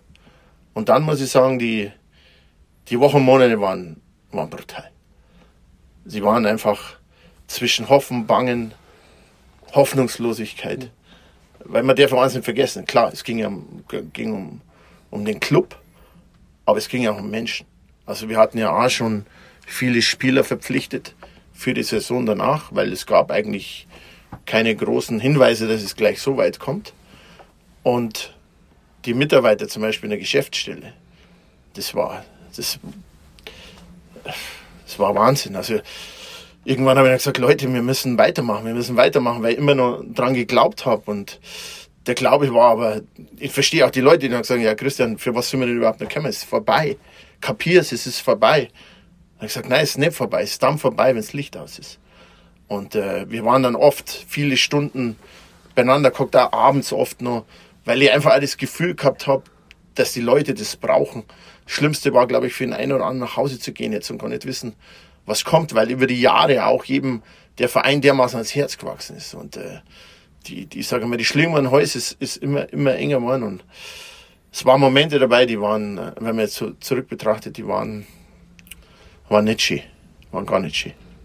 Vor allem, weil ja dann irgendwann schon, ja eigentlich der letzte Sargnagel gefühlt schon geschlagen war. Die Lizenz war eigentlich schon in Schwenningen. Man hat eigentlich das Trauerspiel schon beendet gehabt im Hinterkopf und dann kam die Monstermeldung, ja, ähm, ich glaube, es, die erste Info ist durch einen Tweet irgendwie rausgekommen, dass da was äh, mit Red Bull passiert und ähm, plötzlich war ein Funken Hoffnung da und äh, ich schaue jetzt mal die beiden, äh, meine beiden Mitstreiter von Radio Wiesenfeld an. Ähm, das war dann, glaube ich, schon irgendwie auch ein bisschen Ungläubigkeit, oder? Ja, das war heftig, weil ich weiß noch, ähm, ich bin mit meiner Frau damals in Urlaub geflogen in die Türkei. Und äh, wir hatten beide nicht so gute Laune, weil auf einmal unser, unsere Sportmannschaft weg war. Also für uns war klar, okay, das Ding geht nach Schwenningen, Eishockey durch oder fahren wir nach Tölz oder Garmisch ab und dann schauen wir halt da, ist keine Ahnung, aber wir waren nicht besonders gut gelaunt. Und äh, raus kam diese Meldung an dem Tag, als wir zurückgeflogen sind. Und es war das erste, was ich, als ich mein Handy angemacht habe, wieder in München zu lesen bekommen habe, war Münchner Eishockey gerettet. Okay. Ähm, das war viel besser als der gesamte Urlaub davor. Bei mir war es gar nicht so dramatisch, weil ähm, wir haben uns ja dann auch noch vor der Eishalle getroffen, einige von den aktiven Fans und ähm, wir haben eigentlich mit diesem Thema DEL abgeschlossen und waren uns einig, dass wir in der Bezirksliga irgendwo wieder als Haufen von 300, 400, 500 Fans äh, klar, wir haben nicht von DEL dran, aber wir haben gesagt, okay, gut, mit 3, 4, 500 Zuschauern, du hast ein gewisses Ticketkontingent, das war ja damals immer das, für die kleinen Ligen bist du eigentlich zu groß, für die großen Ligen bist du eigentlich, oder wie der Christian gesagt hat, da passt die Infrastruktur drumherum äh, nicht so gut, aber man war sich schon einig, dass man unten losfangen und ich glaube, das Erleichterndste für, für viele Fans damals war, dass diese Geschichte mit dem Herrn Beck aus Landshut nicht hingehaut hat, weil das war, ähm, das war ein Desaster für die Fans gewesen. Äh, äh, die, Aber, aber da muss ich auch sagen, das, das war was, das war halt damals dieses, du hast dich halt an jeden Strohhalm, Ja. hast du dich halt geklammert. Ich muss sagen, ich war, ich habe ein Gespräch gehabt dann und habe gewusst, das ist nicht ehrlich und habe auch gewusst, es wird nichts. Trotzdem mussten wir uns zu dieser Zeit, weil es ging um sein oder nicht sein, Ja. wir mussten uns nackig ausziehen vor jemandem, wo wir gewusst haben, er wird es nicht ernst meinen. Und das war, das war, wie gesagt, das war so tiefgründig. Und wenn, wenn du sagst, ja klar, ähm, ihr habt euch damit abgefunden, ganz unten, aber ich, ich, ich bin nach wie vor der Meinung, das war Wunschdenken, das war auch in dem Moment klar der Gedanke, ja gut, dann fangen wir halt unten wieder an. Ich glaube, dass die Kraft nicht mehr da gewesen wäre, weil es eben ja nicht das erste Mal, nicht das zweite Mal, nicht das dritte Mal war. Und vor allem es ja auch wieder so, so wie gesagt, also kometenhaft war. Und ich glaube nicht, dass du Partner gefunden hättest, die diesem Projekt noch mehr beigestanden wären, weil es einfach, weil die Historie einfach furchtbar war. Ja, und für mich gab's oder nicht für mich, für uns, für uns gab's nur ein Ding. Wir müssen schauen, dass wir in der DL bleiben und das Ding auf, auf, auf, auf gehbare Füße stellen. Also jetzt, wo es der Sebi sagt, ich glaube, es gab damals tatsächlich schon eine Chatgruppe und ein Forum mit dem Namen EC Oberwiesenfeld. Ja, ja, wir waren Ja, eig ja. eigentlich waren wir fertig. Also Ja. es wäre, es wäre, also so, es hat eigentlich hat man nur noch drauf gewartet. Nein, ich bin, ich bin, die- ich bin ein Spinner. Ja, es war aber- es war, ich aber- bin als Spinner hingestellt worden, weil ich immer wieder gesagt habe, nein, ich kann mich heute noch auch ganz gut erinnern, äh, Süddeutsche Zeitung, und hat dann gesagt, Herr Winkler, jetzt seien Sie doch mal ehrlich, es ist vorbei. Und dann habe ich gesagt, nein, es ist nicht vorbei. Vorbei ist dann, wenn es vorbei ist. Ja. aber wa- was soll denn da jetzt noch kommen? Jetzt ist es Mai und, und, und Ding. Äh, Sie sind auch wieder gesagt, es ehrt Sie, aber Sie sind ja völlig weltfremd. Warten Sie, warten Sie auf den, den, dem, dem, äh, dem, dem Reiter auf dem weißen Pferd oder was. Dann habe ich gesagt, ja, es gibt weiße Pferde. Ja. Aber klar, für mich war es dann immer so, ich, ich musste mich teilweise selbst anlügen, um noch an den letzten Funken Hoffnung zu glauben. Also es war wirklich nur Prinzip Hoffnung. Ne? Naja, es war, wie gesagt, es sind dann die Gespräche mit Schwenningen, äh, die ja dann auch auf einer ganz anderen Ebene noch geführt wurden, weil es klar, die Gesellschaften mussten dann auch irgendwo schauen, dass sie auch nicht einen Totalschaden erleben, sondern dass sie zumindest die Lizenz noch äh, verkaufen können. Ja, versteht man als Fan nicht, mag, habe ich überhaupt nicht hören haben Spieler nicht wollen, aber, aber muss man auch, ist ein Geschäft irgendwann, ja. Die haben das getan, was sie zu tun haben. Ja, ja und dann kam der nächste Schritt. Das war dann so zwei, drei Tage später. Es war eigentlich ein sehr trauriger Tag. Es ist ein sehr guter Freund von mir gestorben. Und ich war auf der Beerdigung und habe mein Handy nicht ausgeschaltet. Also ich habe es lautlos gehabt, aber ich habe es nicht ausgeschalten gehabt und habe es in der Anzugshosentasche gehabt. Und während dem Begräbnis hat ständig mein Handy geklingelt. Das, das gibt es jetzt nicht. Also das war ein Ding.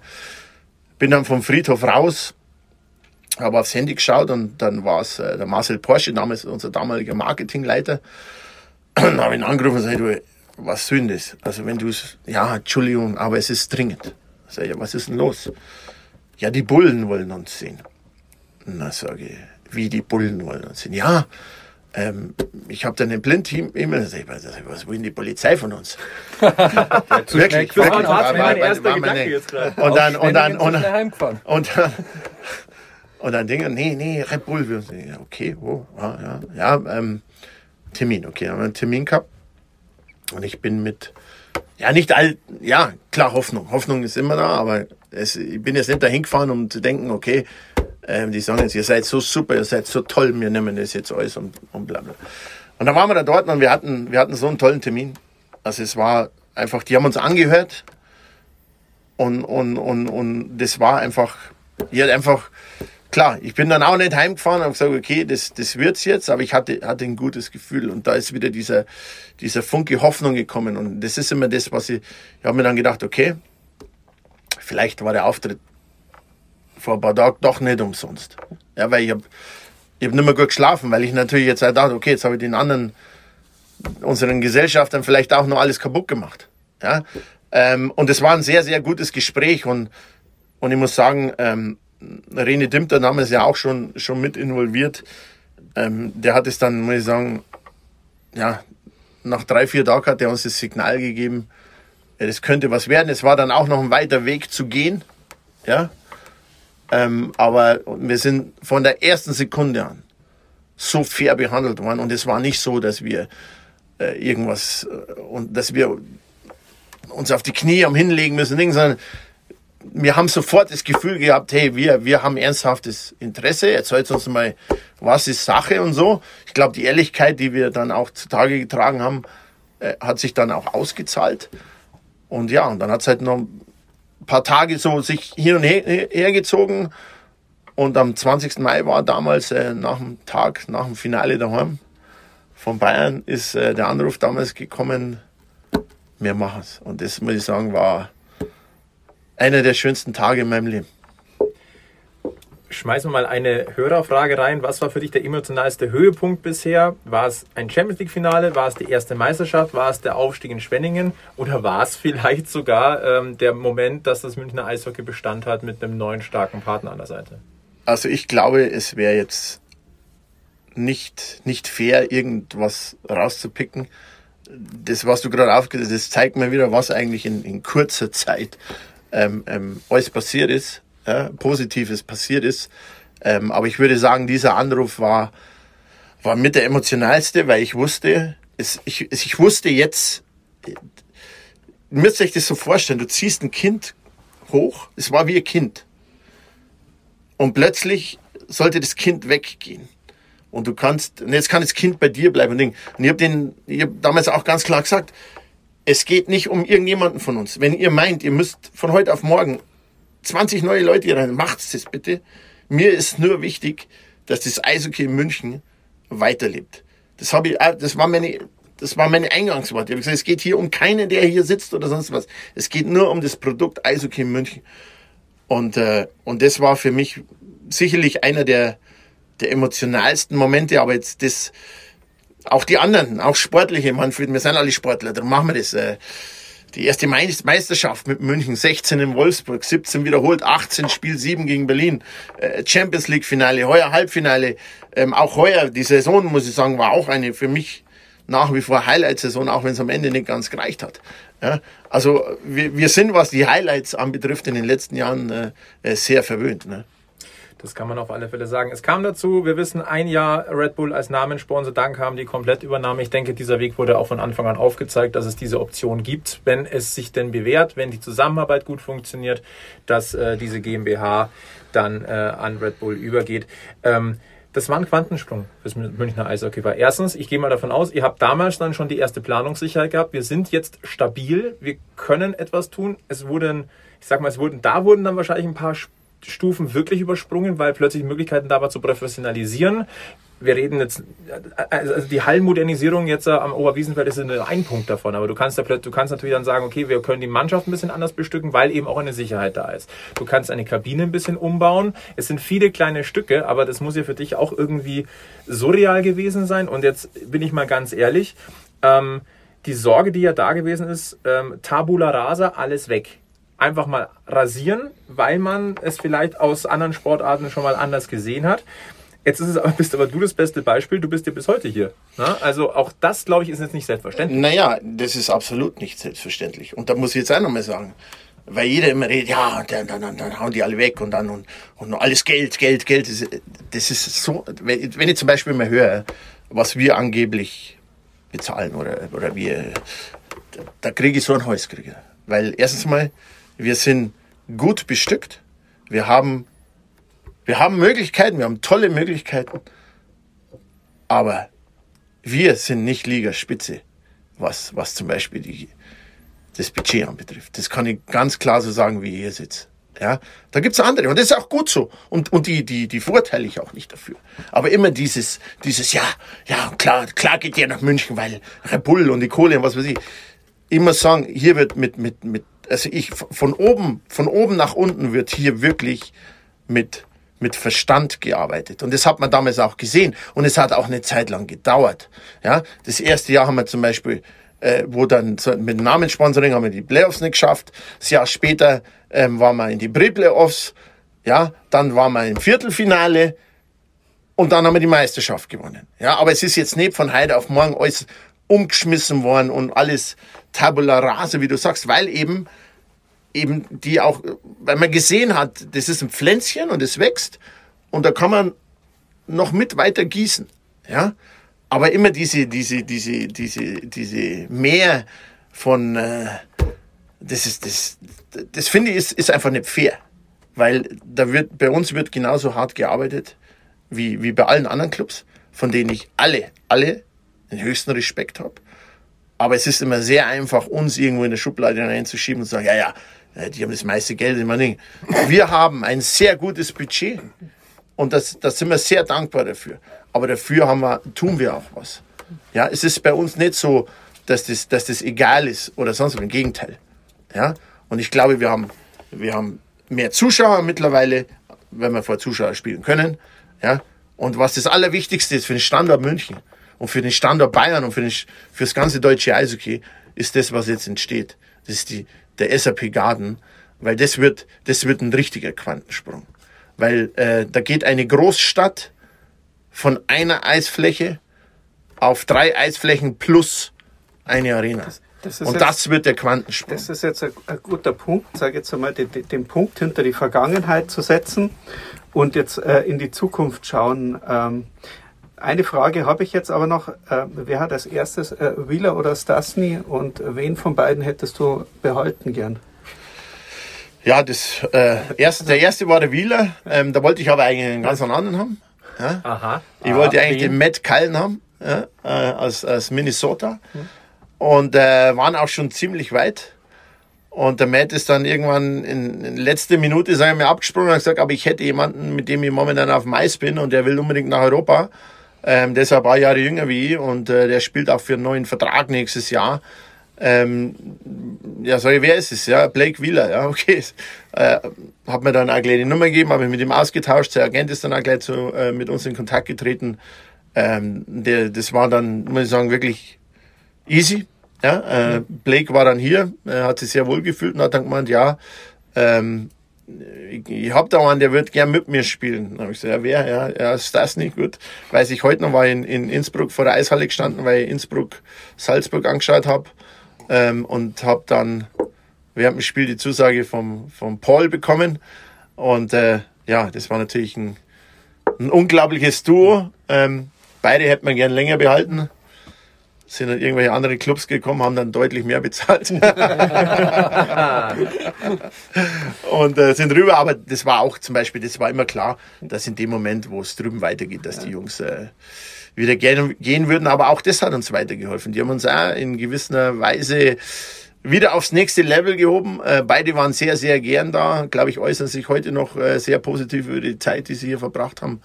Und äh, möchte ich auch nicht missen. War zum Beispiel, als du vorhin die Highlights aufgezeigt hast, war auch eins der Highlights. Ne? Ich kann mich erinnern, die beiden erste Heimspiele gegen Augsburg zusammen, auch in doppelter Unterzahl, äh, haben sie Powerplay gespielt. Drei gegen fünf haben sie Powerplay zu dritt äh, gegen fünf Augsburger gespielt. Ja, und das war auch, kann ich mich erinnern, die Zuschauer waren ungläubig. Das, das, das Publikum war, also ging nur noch ein Raunen durchs Stadion.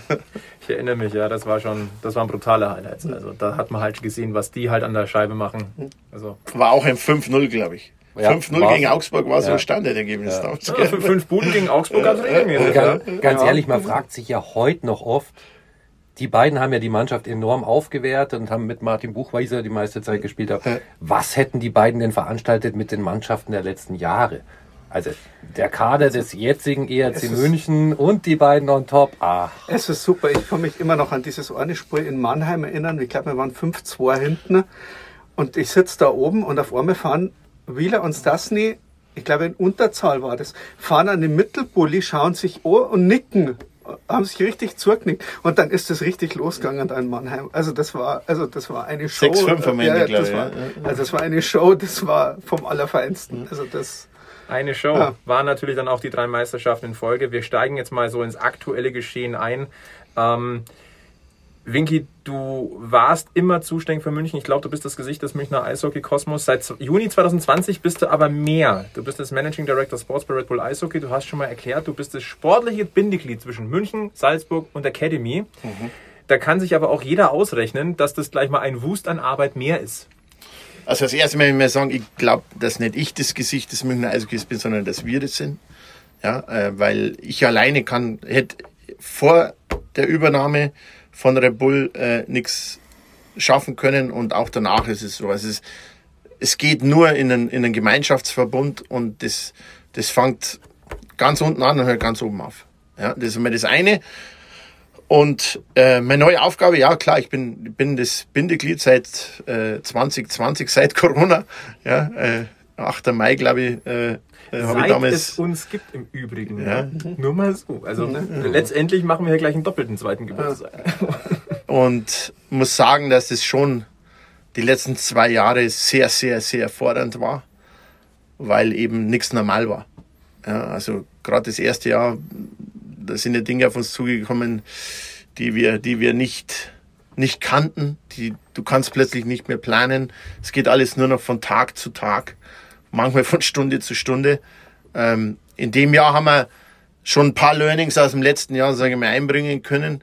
Aber trotzdem kannst du die auf sowas meistens äh, nicht vorbereiten. Und es war natürlich schon, äh, weil irgendwo war immer was, ob es jetzt in der Akademie war, ob es jetzt äh, beim Pro-Team in Salzburg war oder in München. Irgendwo war immer was und es war natürlich schon, äh, ja, es ist, ist, ist schon immer wieder mal, sage ich mal, ans, ans Limit gegangen, muss ich jetzt auch sagen. Ich will jetzt da nicht, äh, ich habe es schon mal erwähnt, als ich den Max Eberl äh, gehört habe, als er seine Pressekonferenz gegeben hat, dass er, dass er sein äh, Amt niederlegt, wo er dann über die Gründe gesprochen hat und was so Dinge. Also ich, ich konnte ihm sehr, sehr gut nachfühlen und habe das, muss ich sagen, das hat mich, hat mich, hat mich richtig gepackt. Ja? Ähm, weil, man, weil man sich das dann auch erst einmal wieder vor Augen führt, wenn, wenn man das vielleicht auch äh, von woanders hört. Und äh, auch da muss ich wieder sagen, ähm, alles nur machbar im, im Verbund und äh, alle Mitarbeiter haben die letzten zwei Jahre Unheimliches geleistet, ähm, weil das sonst nicht durchzustehen gewesen wäre. Und da sind wir trotzdem auch immer noch ein kleines Licht, weil ich will jetzt nicht uns zu hoch heben, weil wenn ich schaue, was Krankenhäuser, Krankenschwestern sonst was geleistet haben, ähm, da muss man dann wieder sagen, war das bei uns wahrscheinlich ein Kindergeburtstag, aber es war kein, kein einfacher Kindergeburtstag. Diese neue Aufgabe. Das heißt, du brauchst jetzt ja mehrere Augen und wir wissen genau, zerreißen kannst du nicht. Du kannst immer nur an einem Ort sein. Ähm, eine spannende Personal in der Situation ist ja, ihr habt Michi Wolf zurück in die Organisation geholt. Ähm, und da war ja, oder da ist das Fernziel dann auch irgendwann wirklich so für, ich sag mal, für München vielleicht sogar in die Position zu bringen, die du vorher gemacht hast. Ähm, kannst du uns da mal ähm, so ein bisschen einen Einblick geben in euren Arbeitsalltag und ähm, wie, wie läuft das in, im, im, Tagesgeschäft ab mit Michi Wolf? Also du hast schon mal richtig gesagt, ich kann, kann nicht zur gleichen Zeit äh, überall sein. Ja? Ich versuche mich auch so gut zu teilen, wie es möglich ist. Ähm, bei Michi war von Anfang an erstmal das Ziel, ihn einzuarbeiten, aber auch bei Michi muss man sagen, ähm, der, jeder weiß, der hat zu Hause äh, einen Betrieb mitzuleiten, ähm, sind dann auch noch ein paar private Dinge dazugekommen, ähm, dass es die letzten zwei Jahre eigentlich unmöglich war, auch für ihn, äh, sich da reinzuarbeiten. Wir haben uns mit Michi jetzt erstmal darauf verständigt, der Michi scoutet für uns, ja, der ist äh, äh, im Scouting tätig, war aber jetzt auch, muss ich sagen, die letzten zwei Jahre nicht so einfach, weil man nicht so früh hat scouten können, weil die Hallen meistens verschlossen waren. Ja, ähm, da wollen wir ihn jetzt noch mehr und mehr einbinden und der Michi wird immer, wird immer ein wichtiger Bestandteil bei uns sein. Ähm, ich habe dann noch den äh, Philipp Watz, der bisher äh, Teammanager war bei uns.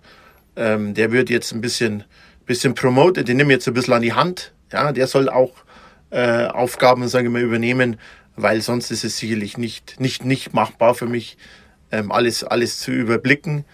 Und äh, ich habe natürlich dann auch, muss ich sagen, mit, mit Steffi Schuller zum Beispiel im Büro noch jemanden, die mir wahnsinnig gut da unterstützt und habe an allen Standorten, also zum Beispiel in Salzburg, äh, Helmut Schlögel, dort der Managing Director Sport, mit Matt zusammen, die einen fabelhaften Job machen. Dann habe ich in der Akademie äh, den Helmut Diraf, die ganzen Trainer und das Umfeld. Also ich habe überall gute Leute, aber ich muss ja sagen, ich habe jetzt zwei Jahre schon auch gebraucht, ähm, unter erschwerten Umständen, erst einmal alles kennenzulernen, um auch zu wissen, wie was wo tickt, weil zum Beispiel die Akademie ist, ist ein ganz großer Baustein unserer Organisation. Ähm, und auch da musste ich sehr, sehr viel kennenlernen. Aber ich glaube, ich bin jetzt an einem Punkt, ähm, wo, ich, wo ich alles kenne und ich kann nur sagen, jetzt, jetzt wird richtig Gas gegeben. Jetzt so aus, aus der Sicht und aus der Position, die du jetzt hast, wie groß sind denn die Synergien zwischen den beiden Profiteams? Also zwischen Don und Matt, die ja auch schon zusammengearbeitet haben. Gibt es da einen, ja, einen regelmäßigen Austausch auch während der Saison, wo man sagt, ey, der eine schaut sich auch mal ein Spiel von den anderen an und dem fällt was auf oder absolut. ist es doch getrennter? Nee, nee, absolut. Also und das ist ja auch äh, äh Teil meiner Rolle, ja, da die Synergien noch mehr zu schaffen. Und ähm, auch das, das ist ja nicht nach Hause, aber war halt die letzten zwei Jahre auch schwierig, weil es einfach die Gegebenheiten nicht so gegeben hat. Aber äh, Matt und Don zum Beispiel, die, die sind ständig im Austausch. Der eine schaut sich Videos von dem an, der andere von dem. Äh, ich schaue mir zum Beispiel Spieler von beiden Seiten an, denke mir, Mensch, ich, ich will zum Beispiel nicht ausschließen, sage jetzt einmal einfach so, dass ein Deutscher in Salzburg spielt und dass ein Österreicher in München spielt das, das will ich nicht ausschließen, sondern jeder soll da spielen, wo er vielleicht die bestmöglichste Entwicklungschance hat. Und zum Beispiel Justin Schütz, JJ Peterka. Das war zum Beispiel so ein kleiner Startschuss. Oder heuer mit dem Daniel Leon hat jetzt leider nach Nürnberg geht. Aber das war auch so ein Plan eigentlich jetzt in Salzburg eine gute Rolle spielen. Ich glaube, die DEL ist eine Treppen höher wie die Ice League, wobei man die Ice League nicht, nicht äh, äh zu niedrig einstufen sollte. Eine sehr, sehr äh, competitive starke Liga. Salzburg letztes Jahr brutal durchmarschiert. Tolles Eishockey gespielt. 12 zu 0 Siege in den Playoffs. Also da, da, das, das haben wir auf Augenhöhe. Wir sind auf absoluter Augenhöhe. Und, und, und mein, meine Aufgabe ist es jetzt, diese, diese Synergien noch mehr, noch mehr zu schaffen. Ich will irgendwo auch Grenzen öffnen. Zum Beispiel auch von jungen Spielern. Wie gesagt, warum soll nicht einmal ein österreichisches Top-Talent in München spielen. Und warum so, und auf der anderen Seite machen wir es schon, dass zum Beispiel deutsche Top-Talente auch in Salzburg spielen. War Reika war ja zum Beispiel das, erst in Salzburg. Ja, Sehr gut. Ist das leicht, äh, das ist jetzt äh, eher äh, technische Frage, auch von der Liga her, ist es leichter von der Akademie einen deutschen Spieler in Salzburg einzusetzen, wie zum Beispiel jetzt einen österreichischen Spieler in München. Wie ist denn da der DEB drauf mit den Nachwuchsligen, mit der Durchgang? Naja, der, der, der, der, der österreichische Spieler hat halt eine Importlizenz.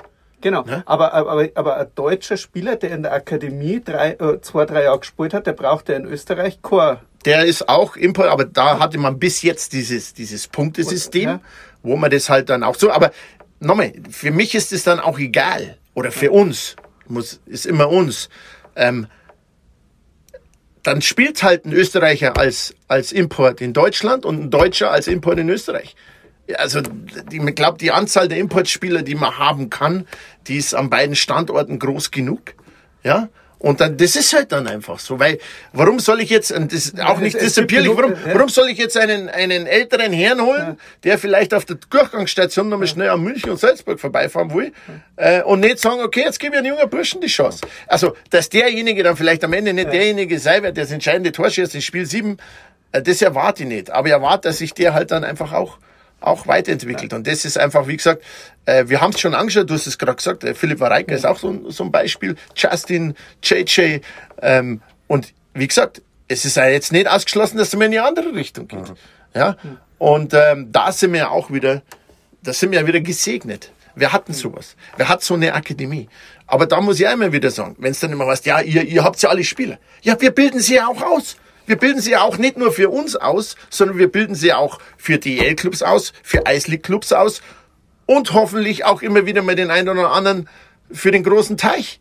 Ja, das muss ja auch mal immer jeder stehen. Wenn ich jetzt heute mal schaue, wie viele Spieler aus unserer Akademie in die DL gehen. Ja, das ist doch super. Das ist doch super. Also, dass jetzt nicht jeder bei uns spielen kann, das ist ja auch klar. Und wenn ihr dann, ja, ja, warum gehen die alle von uns weg? Ja, ich kann jetzt nicht jedem einen Spielplatz geben, weil eins ist auch klar. Der sportliche Erfolg hat schon auch noch immer noch. Und ich sage nicht, dass die Jungen den sportlichen Erfolg gefährden. Aber es ist doch ganz klar. Äh, jeder kann nicht diesen Spielplatz haben, dass er sich weiterentwickelt. Und diese Spielplätze müssen geschaffen werden. Aber es ist doch super, wenn jetzt zum Beispiel der eine oder andere in die DL geht und sich dort weiterentwickelt und auch dem deutschen Eishockey weiterhilft. Und das Gleiche ist in Österreich bei der Eisleague.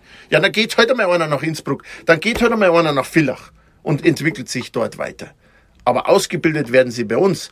Und darum muss ich immer sagen, wer, wer so denkt, ja so quasi, äh, äh, ihr habt's ja die alle und ihr blockt die alle, muss ein bisschen, bisschen zu kurz gedacht, weil ähm, müsste man mal eine Aufstellung machen, wie spiele Spieler aus unserer Akademie mittlerweile in, in, in Österreich und Deutschland in der Liga spielen. Also das ist Garantie für, für die komplette Nachwuchsarbeit und auch für komplett Eishockey Deutschland und Österreich ist es sicher ein Riesenvorteil, dass du da so zentrale, gute Möglichkeiten der Ausbildung hast. Ähm, das haben wir ja auch schon oft genug betont. Äh, es wird ja auch immer gefordert, man muss mehr auf den Nachwuchs setzen, mehr auf den Nachwuchs setzen. Ähm, leider hört man an anderer Stelle dann aber oft, aber ja, vielleicht doch lieber die anderen. Naja, aber jetzt schauen wir doch mal, jetzt schauen wir mal her. Maxi Suber. Ja. Ja, Maxi ich Ihnen Suber, auch- U20 Ja. Nationalspieler. Letztes Jahr, glaube ich, äh, ab November fester Bestandteil. Justin Schütz. Justin Schütz ist Jahrgang 2000. Ja, ist der, ist der alt. Weil, äh, ich weil, Justin Schütz, Jahrgang 2000, ist gestern 22 Jahre alt geworden. Ja, dann Julian Lutz, 17. Okay, der Julian war verletzt. Kann keiner was dafür. Kann er nichts dafür können. Hätte der, wäre der nicht verletzt gewesen, man, beim Salut haben wir schon gesehen, was er, was er hätte leisten können. Ja, Philipp Wareika, ja, 2001, 21 Jahre jetzt dann. Ja, jetzt habe ich schon mal vier Spieler aufgezählt, vier, vier Spieler. Justin war letztes Jahr noch 21 und jünger, die bei uns in der Stammformation waren. In der Stammformation. Ja, so, und dann, dann denken wir jetzt mal drüber nach, wie viele Spieler haben wir geholt in den letzten drei Jahren, sowohl in Salzburg und in München, die außerhalb unserer Akademie gekommen ist. Sagt's mir einen U23-Spieler. Es gibt keinen. Ich kann mich zum Beispiel erinnern, ich bin letztes Jahr dafür verurteilt geworden oder, oder angeschossen worden, ja, weil wir den einen oder anderen Spieler, jungen Spieler nicht verpflichtet haben. Dann habe ich gesagt, ganz ehrlich, wenn wir diese Spieler verpflichten müssen, dann haben wir irgendwas falsch gemacht. Weil wir bilden gerade uns, wir bilden gerade selber aus. Ja, und, und klar, jetzt haben wir zum Beispiel mal einen dazugeholt, den DNL Topscorer hat man jetzt zu uns ins Programm dazugeholt, weil wir glauben, dass er sich bei uns im Programm noch weiterentwickeln kann. Ja, aber das ist doch, wenn ich das, wenn ich jetzt hergehe und Spieler nur von außen hole, 20, 21, 22-Jährige, ja, dann mache ich doch bei mir was falsch. Dann muss ich sagen, mache ich doch bei mir was grundsätzlich falsch und dann machen wir aber auch, dann hat es auch alles keinen Sinn, was wir da machen. Ich glaube, Christian, weißt du, warum junge Spieler in München nicht so auffallen? Weil zum Beispiel ein Maxi Zuber, der hat letztes Jahr nicht gespielt wie ein junger Spieler, sondern der hat gespielt wie ein gestandener DEL-Spieler. Und dann sieht man von außen, der, der Fan, der nur halt einmal unsere Mannschaft beobachtet, wenn wir gegen sie spielen, der nimmt das gar nicht wahr. Ja, gut, das, das, das, Das ist, aber super ist, ist ein sehr gutes Beispiel. Warum? Vielleicht, weil ich bin immer noch nicht so genau dahinter geschoben. Äh, wir haben ja ein äh, Voting gehabt in der DEL, auch ein Fan-Voting. Da ist ja drum gegangen, um Nachwuchsspieler um, des Jahres. um den besten Nachwuchsspieler des Jahres. Und ohne jetzt die Leistung der anderen Nominierten irgendwie klar zu reden, weil jeder, der es irgendwo in die, in die DEL schafft, der, der spielt ja gut. Aber ein Maxi Super war da überhaupt nicht dabei. Ist der da auch irgendwie unterm Radar gewesen? Oder weil, Also Ich- ich was, ja was, ge- diese, ja. was diese Wahl anbetrifft, äh, wurde intern diskutiert, auch Liga intern. Ich glaube, es wird man in Zukunft ein bisschen anders machen. Da waren in dem Jahr, glaube ich, noch andere Parameter, äh, haben da eine Rolle gespielt. Äh, wo ich auch zum Beispiel den Burschen, der es gewonnen hat, überhaupt nicht so. Ich meine, der hat uns in München gelehrt, gelehrt, dass er, dass er sehr gut ist. Ja. Grüße nach Straubing. Aber ähm, das wird sicherlich anders laufen und, und bin ich ganz bei dir. Er hätte mit Sicherheit zumindest in dieses in den, in, in den Pool der Spieler gehört, die gewählt werden können. Jetzt müssen wir aber ganz kurz noch mal ein kleines Dankeschön ans Herrschaftszeiten Paulaner im Tal bringen, denn äh, die haben uns quasi am Stammtisch, wir wären jetzt beinahe auf dem Trockenen gesessen. Beinahe, aber also sehr aufmerksam sind die hier und äh, der Nachschub klappt erst rein, würde ich sagen. Absolut. Und äh, Prost, oder? Dann können wir mal ganz, ganz kurz noch mal anstoßen. Das, das dürfen wir, glaube ich, schon machen. Prost. Und den Schluck, lieber Winky, den wirst du jetzt benötigen, weil ich habe eine kleine Überraschung für dich. Ich habe nämlich eine Nachricht bekommen, weil wir äh, noch einen, einen treuen Hörer tatsächlich auch haben, den du kennst. Da bin ich mir sehr, Ich sehr kenne sicher. einen, der euch hört. Da bin ich gespannt. Einen kennst du. Oh, oh, einen kennst du. eine, Und äh, ich bin sehr, sehr gespannt, ähm, denn ich glaube, am Anfang müssen wir ein bisschen um die Ecke denken und dann weiß der Winky sofort, was Sache ist und ich bin gespannt auf deine Reaktion. Hallo liebe Puckmas Podcast Freunde, hallo King. Jetzt geht's für dich in Unterzahl 3 gegen 5. Servus Christian, hier ist Christian Ortleb. Bevor es aber richtig kritisch wird für dich, lass mich hier mal ein Kompliment loswerden. Du prägst nicht nur das Münchner Eishockey, nein, ich sage, du lebst und verkörpert es 24 Stunden lang wie kein zweiter. Dennoch sei jetzt mal eine Frage erlaubt, gerade jetzt. Wirst du deine allergrößte Mission in deinem Leben noch in Angriff nehmen? Nisten wir uns langsam mal in dein Drittel ein und ziehen das Powerplay auf und lösen die Frage auf. Grüße von Matthias Sammer, der vielleicht mal wieder ein Eishockeyspiel, das nicht unbedingt 0 zu 0 ausgeht, im Europacup sehen und besuchen möchte und damals absagte. Grüße und jetzt geht's zur Sache von Felix Magath, der sich auch mal wieder mit dir auf einen Kuchen treffen möchte, der seinen HSV in der zweiten Liga gerade gelassen hat und jetzt wieder Zeit hätte. Und ich denke, von ganz oben hört gerade jemand zu, der sich das wünschen und träumen würde, wenn sein Neffe beim HSV anpackt. Ganz nebenbei, damit dir nicht ganz so langweilig wird, könntest du dann auch noch die Crocodiles so nebenbei wieder nach oben führen. Bursche, und ist der Berg auch noch so steil?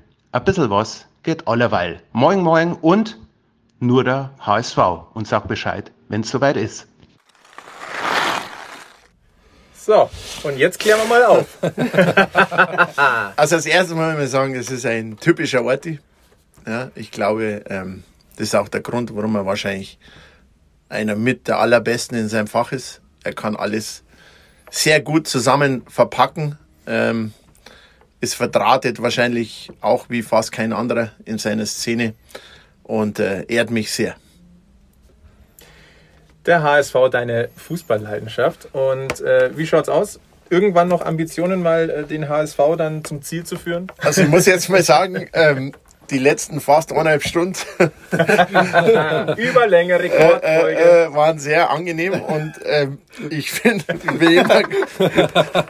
ganz ehrlich, ähm, ich habe mich heute ja auch schon so ein bisschen gefragt, was wird jetzt da alles kommen. Und haben wir gedacht, vielleicht können wir da rum, können wir einen Bogen rum. Ähm, ich sage jetzt mal so, also dass der HSV meine, meine große Leidenschaft ist. Jeder hat ja Leidenschaften. Ähm, dass die Red Bulls, glaube ich, eine große Leidenschaft von mir sind, das, das glaube ich, äh, ist auch jedem bekannt. Und ähm, das ist für mich auch, es ist, wie gesagt, ist für mich nicht nur ein, ein Job, sondern es ist meine Leidenschaft. Und das, das ist ganz klar. Also für mich, äh, ich habe mein Hobby zum Beruf gemacht und ich kann da arbeiten, wo ich am allerliebsten arbeite. Und ich kann hier auch gleich mal eins sagen. Hm, Ja, Oh, der Christian ich werde, ich werde, ich werde keinen, ich werde keinen anderen Eishockey-Club, keinen anderen Eishockey-Club auf dieser Erde mehr managen, wenn ich meine Mission irgendwann beendet haben soll. Das kann ich zu 100% unterschreiben, zu 100%. Und keiner wird mich irgendwann als Lügen stellen. Das Einzige, was ich jetzt vielleicht sagen will, ich will es nicht ausschließen, dass ich in meinem Heimatverein vielleicht einmal nochmal so zur Seite stehe, wie ich es in Peiting eigentlich am Anfang einmal vorgehabt habe. Ja, also nicht in einer offiziellen Funktion, sondern einfach beistehe. Also das will ich nicht, dass ich da nochmal irgendwann als Lügner da stehe. Die andere Geschichte, die ist eine ganz andere Geschichte. Das ist, das ist eine Leidenschaft. Ich meine, ähm, viele werden sich jetzt fragen, wie, wie kann einer mit dem Dialekt der HSV-Fan sein, oder? Die Frage stellt man sich. Die Frage oder? stellt man sich tatsächlich, ja. Ja, also das ist ja, das ist ja eigentlich nicht normal. Ne? Und äh, erstmal ist es äh, familiär bedingt. Ähm, in, den, in den Ende 70ern bis äh, 2004 war mein Onkel Physiotherapeut beim HSV. Und das hat natürlich geprägt. Und damals, als ich aufgewachsen bin, war der HSV natürlich in Europa, in Europa eine Nummer. Ja, und äh, ich bin einfach in die Raute gewachsen. Mein erstes Trikot hat mir der Kevin Keegan äh, äh, übergezogen. Und das, das, das wirst du nicht mehr los. Also ich hab's, ich hab's über die Jahre versucht.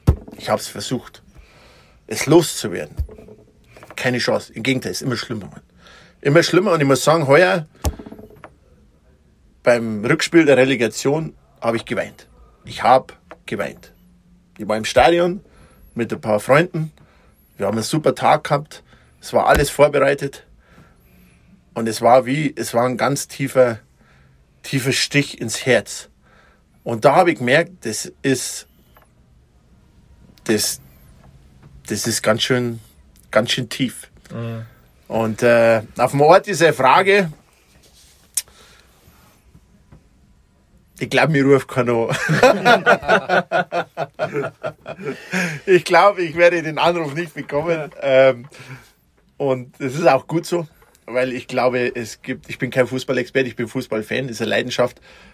Aber klar, ich meine, ich habe einen sehr guten Draht, muss ich sagen, zum, äh, zum Jonas Bolt. Und äh, Tim Walter, der, der Trainer, ist ein, ist ein Freund von mir. Ja? Genauso wie der Tobi Schweinsteiger, der auch schon in Hamburg war. Von daher weiß ich schon, was tagesaktuell, sage ich mal, dort läuft. Und äh, man tauscht sich auch aus.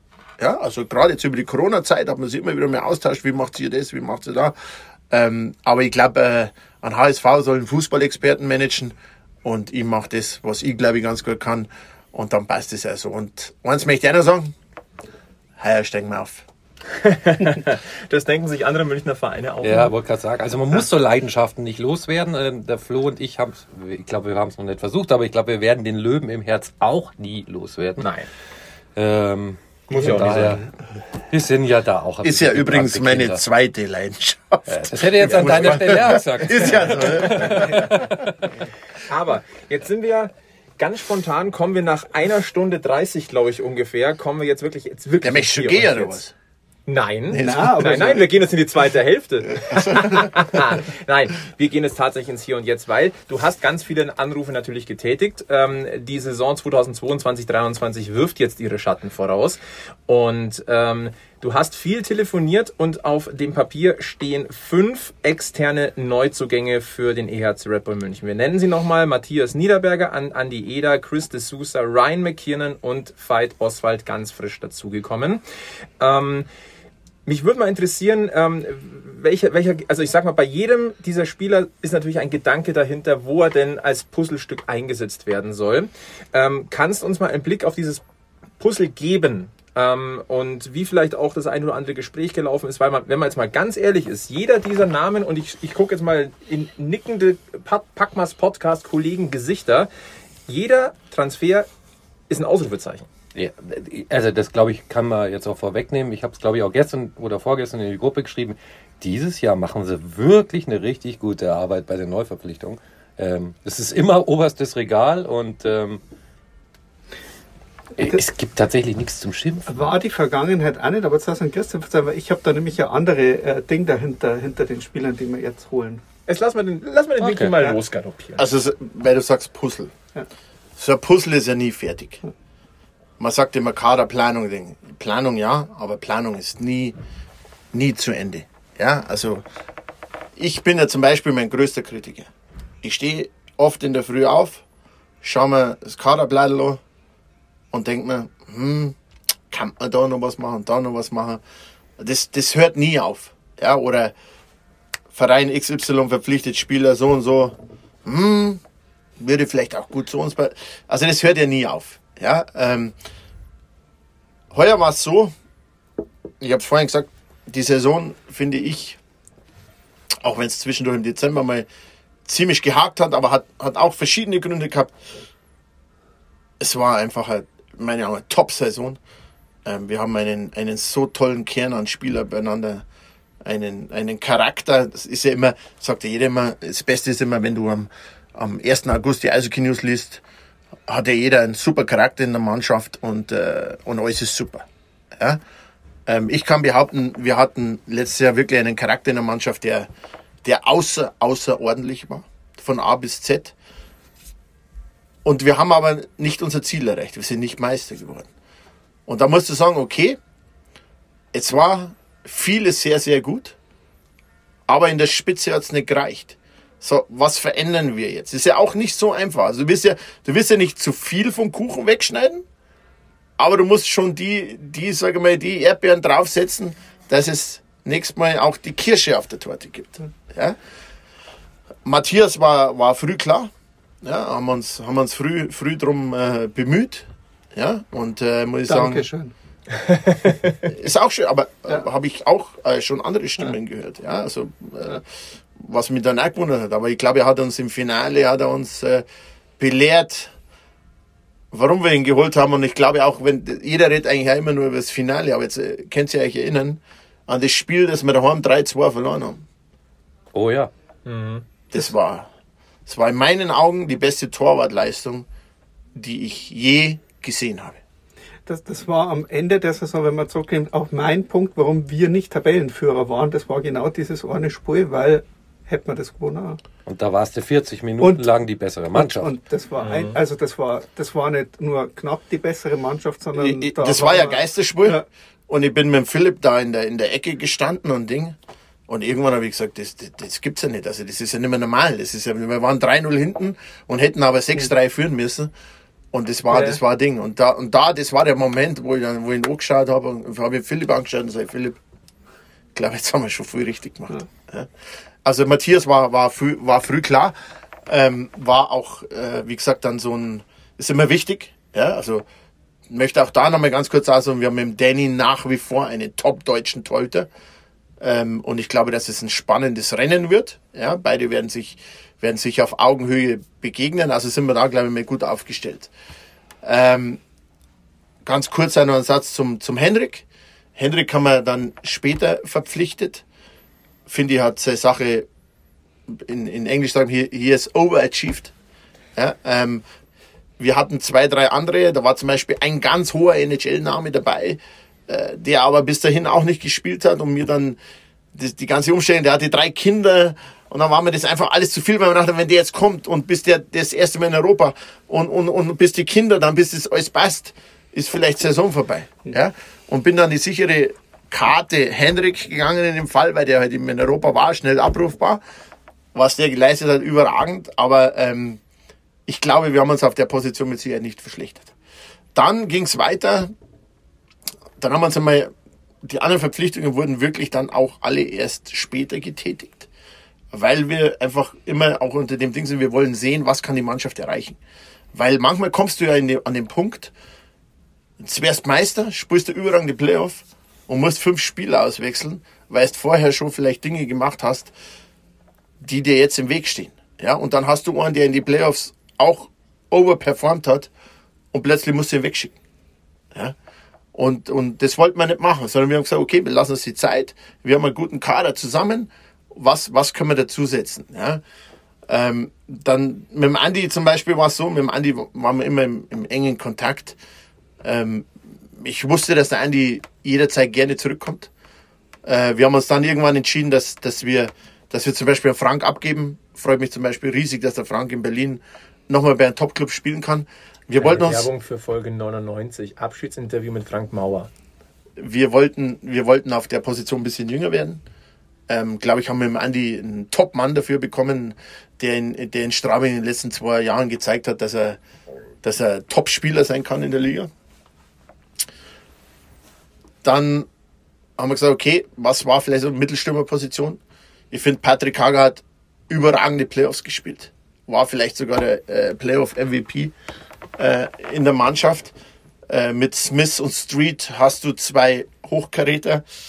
Aber ich glaube, die Mittelstürmerposition ist da, wo das Spiel erstens mal wie ein Bulli anfängt und dann auch oft eine entscheidende Stelle wird.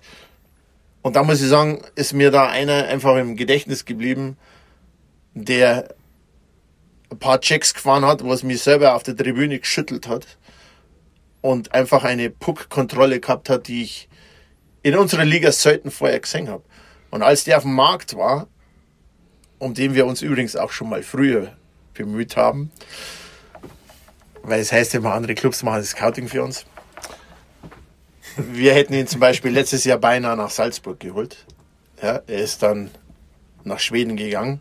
Er war immer auf unserem, auf unserem Tableau. Ähm, wo wir Christi Sousa dann haben richtige Chance bekommen, ihn zu bekommen, ähm, haben wir natürlich zugegriffen. Ich glaube, dass das einer so ein Puzzlestück ist, die uns ein bisschen physischer macht. Ja, weil, äh, wie gesagt, ich habe ein paar Checks im, im, im, im Hinterkopf, wo es richtig gerattert hat und auch spielerisch uns auch nochmal, wenn jetzt zum Beispiel einer ausfallen würde in der höheren Ebene, dass der sofort anfängt, was bei ihm auch noch dazu kommt, der kann Mittelstürmer und Außenstürmer spielen. Ja, also war das schon mal für uns nochmal ein ganz wichtiges äh, äh, äh, Puzzlestück. Okay? Äh, beim, beim Fight zum Beispiel war es jetzt so, ich habe es vorhin ja gesagt, normalerweise nicht unser Gusto, dass wir junge Spieler von außen holen. Beim Fight war es so, der hat die DNL letztes Jahr dominiert, war Topscorer in der DNL. Ähm, bei dem war es die Frage, Nordamerika oder Red Bull. Und er wollte zum Beispiel unbedingt zu uns. Das heißt jetzt zum Beispiel auch nicht, dass der nächstes Jahr fest im Kader in München ist. Wir haben ja, wir haben jetzt, sage ich mal, verschiedene, verschiedene Möglichkeiten, wo er spielen könnte. Und wir wollen ihn einfach bei uns, bei uns auch noch, noch wachsen haben. Und äh, mit dem Ryan jetzt zum Schluss, das war so eine Geschichte. Ich glaube, mit Zach Redmond haben wir jemanden, der, ja, der sucht seinesgleichen in der Liga. Aber es ist halt auch immer so eine Sache. Wenn es jetzt beim Zeck mal nicht so läuft, dann wird es halt schon schwierig, weil er halt schon einen unheimlichen Fixpunkt, vor allem auch im Powerplay einnimmt. Und als der Ryan auf den Markt gekommen ist, ähm, habe ich mir da dran erinnert, wie unangenehm der Typ war, gegen ihn zu spielen. Und trotzdem aber auch offensiv seine Assets gehabt hat. War zum Beispiel ja die, die Saison zuvor MVP in die Playoffs bei Berlin. Ähm, dann haben wir gesagt, okay, äh, eigentlich waren wir hinten ja von der numerischen Anzahl schon, schon, schon gut aufgestellt, aber haben gesagt, okay, äh, wenn wir so eine noch kriegen können, dann, dann, äh, dann werden wir das ja machen. Und der, auch da muss ich sagen, der Ryan ähm, hat mehrere Angebote gehabt aus der Liga. Und der, wir haben von Anfang an das Gefühl gehabt, der wollte unbedingt zu uns. Und äh, das heißt zum Beispiel ein super Typ, der vier Sprachen spricht, der sich mit was identifiziert. Und er hat zu mir gesagt, I always wanted to wear this Bull helmet. Also mit dieser, äh, und das, diese, einfach auch schon gleich committed. Ja, und äh, ja, dadurch glaube ich, dass wir uns auf jeden Fall, wie gesagt, allen, die, die jetzt vielleicht weichen müssen, äh, die, haben, die haben alle ihren Job gemacht. Aber ich glaube, wir haben uns schon punktuell auf dem Papier, ist ja immer nur das eine, verbessert. Heißt es, Kaderplanung abgeschlossen, zumindest mal geht man mit diesem Kader in die ersten Champions League-Spieler? Das ist einmal, so, wie ich es vorhin gesagt habe, das Puzzle ist nie fertig. Ich will es nie ausschließen. Ja? Ähm, zum Beispiel auch der eine oder andere, der jetzt im Kader steht, muss sich strecken. Ja, ist zum Beispiel auch committed intern. Äh, braucht man mehr, sonst gibt es Probleme. Und ich sage immer zum Beispiel, es wird nie ein einzelner Spieler über irgendwas anderem stehen. Sondern es ist immer wichtig, dass die Leistung stimmt, dass das Puzzle stimmt. Und dann, glaube ich, kann man gut bestimmen. Aber um der Frage zu beantworten, wenn jetzt nichts Außerordentliches mehr passieren sollte, ist die Kaderplanung fast abgeschlossen. Nee, es kommen jetzt noch, es kommt ja noch ein Draft, es kommt ja noch, äh, es kommen ja noch äh, die Verhandlungen in der NHL. Muss man mal schauen, was da so übrig bleibt. Aber was, was mir gefällt an der Kaderplanung, das ist jetzt so, so halb Frage, halb, halb Ding. Ähm, jetzt haben wir die, jetzt hast du die letzten Jahre viele Spieler dazugeholt, von denen man immer gehört hat, ja, ich bin ein guter Spieler, aber die Meisterschaft geht mir noch ab. Und Red Bull ist ein guter Club, um die Meisterschaft noch zu holen. Also viele Wannabes, sage ich einmal.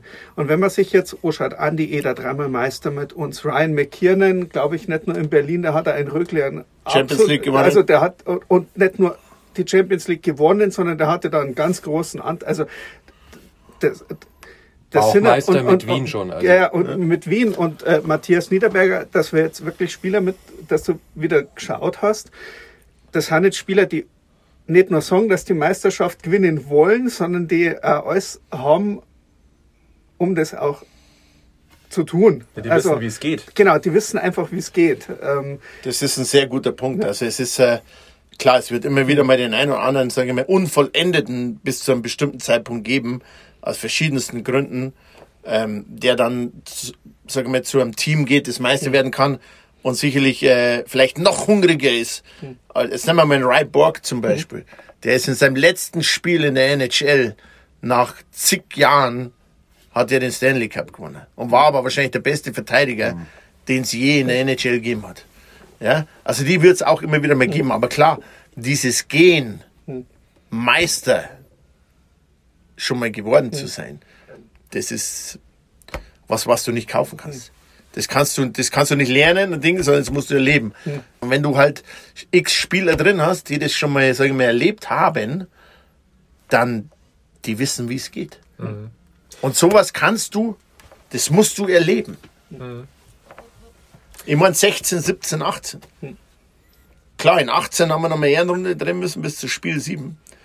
Aber ich sage euch eins, diese Kabine, die, die, die waren, die sind, äh, Kiso Coin ist dann aufgestanden und gesagt, ey, nach Bremerhaven fahre ich nicht mehr, wir gewinnen das heute, weil sonst waren wir 3-0 hinten oder was, dann haben wir das Spiel gewonnen. Und so ist es weitergegangen. Oder gegen Mannheim. Hat er auch gesagt, da, da waren so Typen drin, die gesagt haben, hey, ich habe jetzt keine Zeit mehr. Wir, wir machen das jetzt hier fertig. Ja, und, und, und, und, das, und diese, diese, diese, diese, dieses Selbstverständnis. Man erinnert sich einmal, was hatten wir Spiele, wo wir 3-0, 4-0 hinten waren. Und du hast aber trotzdem gewusst, so, jetzt geht's irgendwann los. Bei der Kragenplatz. Ja, und weil sie halt einfach, weil, und weil sie einfach gewusst haben, wir sind, wir sind so gut.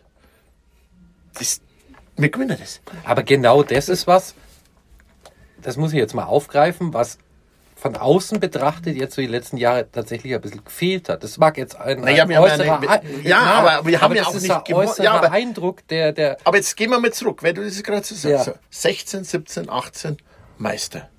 19 Finale, Mannheim zu Recht Meister geworden. Dann 19, 20 Liga dominiert. Vom zweiten Spieltag an dominiert. Ja. Playoffs ausgefallen, nicht gespielt. Das war zum Beispiel wieder so ein Jahr, wo ich gesagt habe, da kann keiner was wollen, wir werden Meister. Das, Da- da waren wir uns ja alle einig. Da kann Also kommen, ist- was will. So, ja, ja. dann sage ich mir ein Jahr Betriebsunfall. Aber selbst wenn man jetzt mit diesen Magenta Cup nimmt, da war es ja eigentlich auch wieder genauso. Da haben wir gesagt, so, Jungs, jetzt schalten wir mal hoch. Da haben wir zum Beispiel, da waren wir gegen Berlin 2-0 hinten nach dem zweiten Drittel. Da hast du in der Kabine gemerkt und gesagt, okay, Jungs, nächster Gang einschalten. Spiel 3-2 gewonnen. In Mannheim gewonnen, daheim gegen Mannheim gewonnen. Da, oder in Bremerhaven Finale auch. Ich glaube, wir waren 4-1 hinten oder was. war Und dann stehen, ja, und dann stehen auch wieder ein paar auf und so, ey, ey, jetzt, jetzt müssen wir dingen, weil schaut's mir dann auf. Das ist, äh, das ist nicht verloren gegangen, aber wir hatten vielleicht, wie du richtig gesagt hast, nicht mehr die, die numerische Anzahl an Jungs, die gesagt haben, ey, kein Problem, habe ich schon erlebt. Kriegen wir hin. Eine Nachfrage äh, zu Hendrik Haukeland. Ähm, das wurde ja auch viel diskutiert. Wie sieht das Torhüter-Duo denn aus, das EHC in der neuen, in der neuen Saison? Äh, wir haben noch die Frage bekommen, wie, war, wie hat sich denn die Situation mit Hendrik Haukeland ähm, gestaltet? Ich gehe davon aus, der Vertrag ist ausgelaufen. Hat man noch mal überlegt, mit ihm zu verlängern? Äh, wie war die Situation? Vielleicht können wir das einmal aufklären. Also das Torhüter-Duo in der nächsten Saison ist, äh, ist Niederberger aus den Birken. Ja? Und der Hendrik hatte einen, einen Vertrag bis Saisonende. Ja, und wie das bei allen Spielern ist, dann gibt es ein, ein Saisonabschlussgespräch. Und da war halt klar, dass die zwei Positionen besetzt sind. Und wenn uns jetzt nicht noch einer von den beiden aus irgendeinem anderen Grund verlässt, dann ist die, ist die Reise auch äh, bei uns dann, sage ich mal, beendet. Aber wie gesagt, das äh, hat ja nichts damit zu tun, dass der Hendrik seine Leistung nicht gebracht hat. Im Gegenteil, sondern wie ich es ja vorhin erklärt habe, wir haben den Matthias schon ziemlich früh verpflichtet. Und dann, dann ist das halt auch, auch so. Nochmal, Hendrik Chapeau, alle lieben ihn. Äh, die ganze Organisation hat er verzaubert, muss ich sagen. Äh, nicht nur durch seine Zirkuskunststücke nach dem Spiel, sondern einfach wie er gespielt hat. Ähm, und wir wünschen ihm nur das Allerbeste. Und ich will dir auch hier sagen, ich will es nicht ausschließen, dass der irgendwann nochmal unser Trikot trägt. Das will ich absolut nicht ausschließen, weil äh, auch da muss ich sagen, ist glaube ich immer wichtig, wie man auseinandergeht. Ja. Und er hat die Vordertür benutzt und nicht die Hintertür. Und da muss ich sagen, ähm, er ist in einem guten Alter. Also ich will das absolut überhaupt nicht ausschließen. Und ich finde auch das, was er jetzt macht, ist gut. Ja, äh, Düsseldorf wird nächstes Jahr eine sehr gute Mannschaft haben. Er spielt an einem guten Standort. Und äh, muss man auch wieder Nicky Hüttenmont sagen, Chapeau, wieder einen guten Deal gemacht. Ähm, für ihn alles richtig. Hat er auf uns gehört, der Herr Mund, gell? Äh, Ich meine, Düsseldorf, Düsseldorf ist ja eh schon sehr äh, Red Bull-lastig. Aber andere Frage, ich, ich frage jetzt mal ganz explizit für einen Freund. Hast du jetzt, den? hast du War- Freund, oder? war- ein paar wenige, aber, aber manche. Ähm, ähm, warum sehen wir eigentlich so einen Publikumsliebling wie Kalle nicht? Alter! Alter! Ich hatte ihn so schön verdrängt. Nein, ich muss da in der, also ich muss für einen Freund immer mal wieder.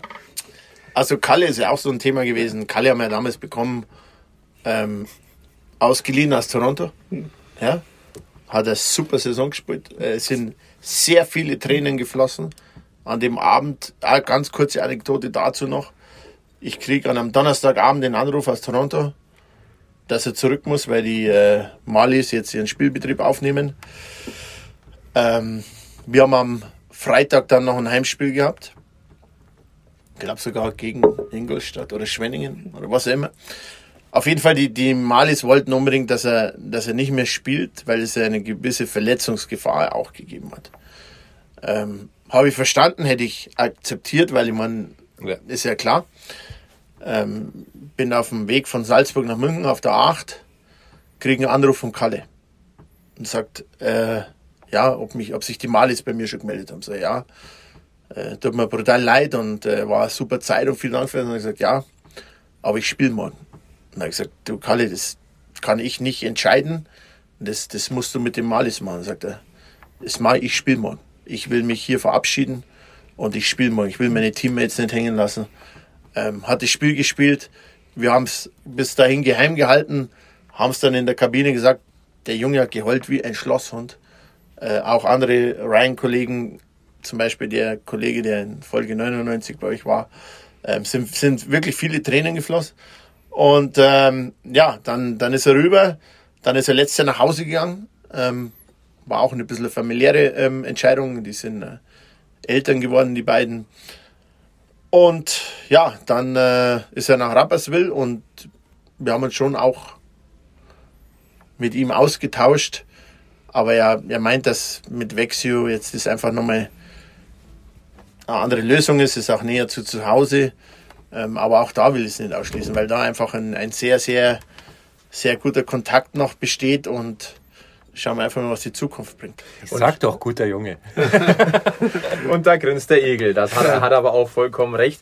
Ähm, bevor wir so ein bisschen diesen wirklich noch den weiten Blick in die Zukunft machen, ähm, du hast gesagt, ähm, ich glaube bei den Kollegen von Magenta Sport, nächste Saison muss es unbedingt wieder soweit sein. Ist, ist klar, äh, Meisterschaft äh, zwei- 2023 ähm, ist das große Ziel. Es wäre ja dann auch die letzte Meisterschaft am alten Oberwiesenfeld. Und da schlagen wir jetzt die Brücke rüber.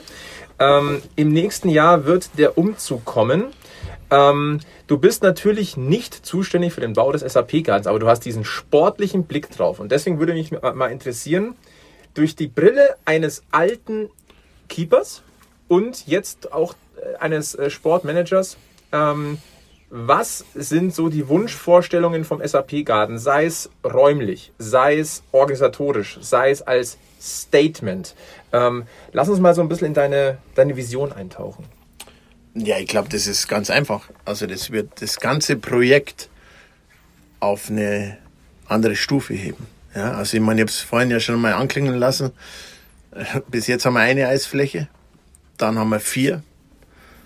Und ich glaube, das wird, äh, ob das räumlich ist, ob das, das wird alles auf ein, ein für uns Münchner unbekanntes Level heben. Und äh, die Vorfreude ist riesig. Ich meine, ich, ich laufe oft dran vorbei, du habe ich auch gehört. Wirst zumindest immer wieder mal gesehen. Ähm, das ist, äh, wenn du da oben schaust, wie das auch, sagen wir jetzt, halt Woche für Woche wächst. Die Vorfreude, die ist unglaublich. Und ich glaube einfach, der ganze Eishockey-Standort München wird davon profitieren. Das ganze Eishockey-Land Bayern wird davon profitieren. Und das ganze Eishockey-Land Deutschland wird davon profitieren. Also, wo, jetzt, wo du sagst, das ist für mich so eine Frage. Da haben wir dann drei zusätzliche Eisflächen. Wer nutzt die? Ja, das wird der ganze, der ganze äh, Eissport in, in München nutzen. Also der EHC, ich stelle es jetzt mal in den Raum, der EHC e.V.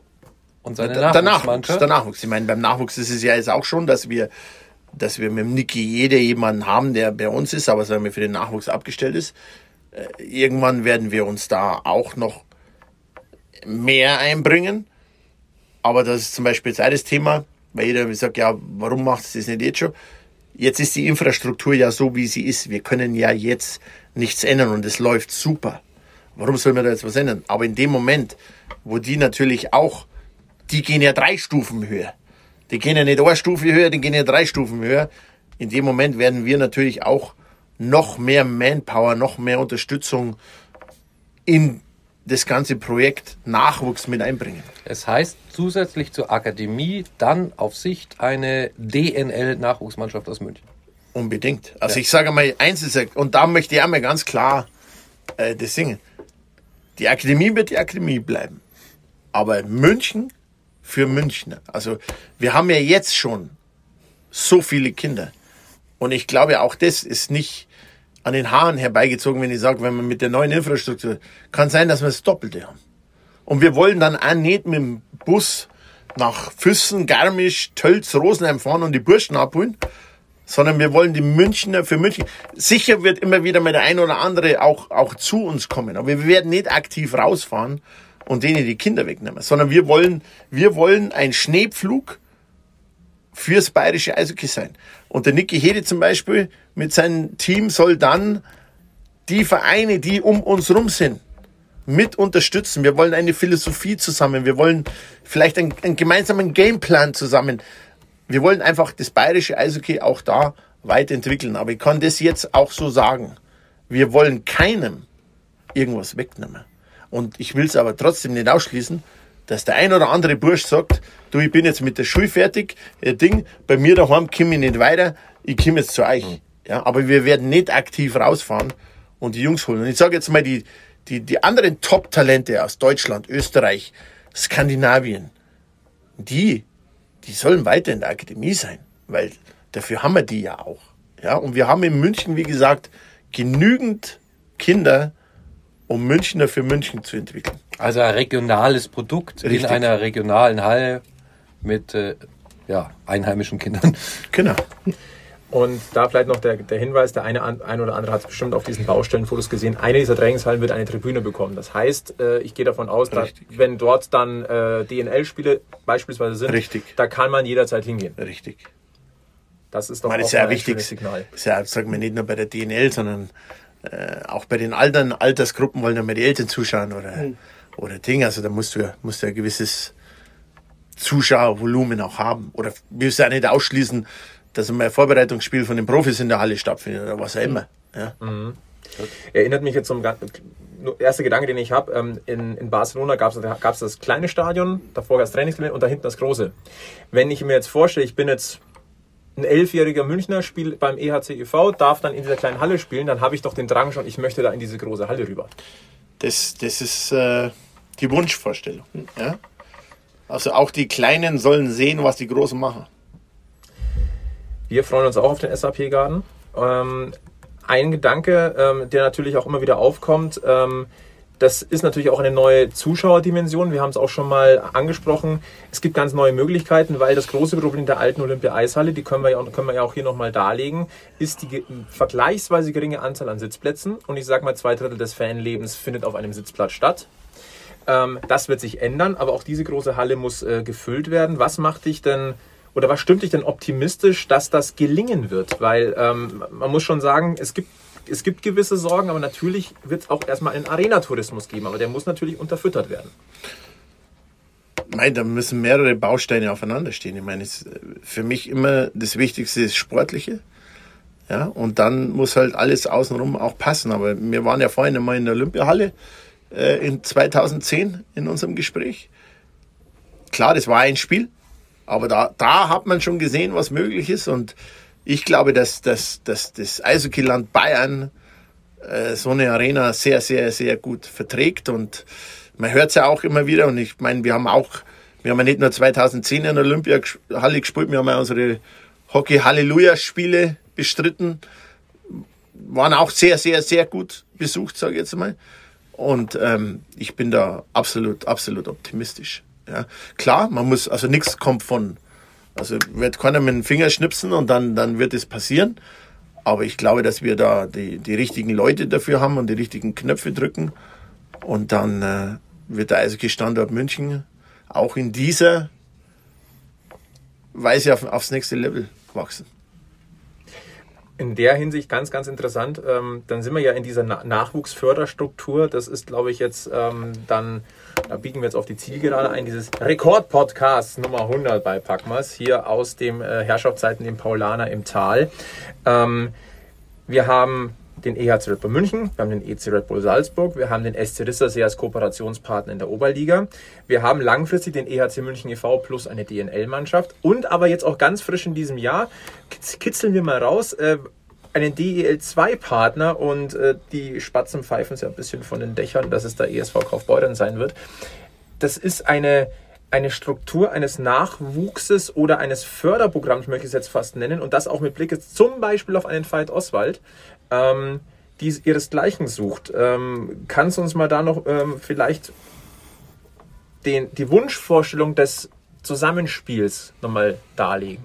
Jetzt hast vor allem die Red Bull Juniors vergessen. Entschuldigung, es tut Ja. mir leid. die in der, Asche die in der Alps. Hockey League spielen. ähm, für uns ist wichtig, dass wir für jeden Spieler das richtige Treppchen haben, wo er sich weiterentwickeln kann. Ja, und äh, es wird ein DL2-Club äh, dazukommen, das kann, ich, das kann ich hier sagen. Das ist aber nicht deswegen, weil, weil, weil es in Garmisch schlecht läuft, sondern auch da muss man sagen, Garmisch zum Beispiel hatte jetzt einen ziemlich guten und großen Kader auch. Und ich kann vom Kooperationspartner nicht immer verlangen, dass er sagt, okay, du musst mir aber jetzt vier Plätze offen halten. Ja? Und am Ende kann ich mir aber nur zwölf Spieler schicken, weil die anderen zwei Server brauchen hin und her. Ist ja für den auch immer schwer zu planen. Und ähm, wir haben auch vor allem auch jemanden gesucht, sagen wir, DL2 ist halt nochmal eine Stufe höher. Und wir wollen halt einfach immer, wenn jetzt ein Spieler bei uns am Wochenende nicht im Kader steht in München, dass er die bestmöglichste Spielform hat, wo er sich weiterentwickeln kann und uns dann auch wieder hilft, wenn wir ihn brauchen.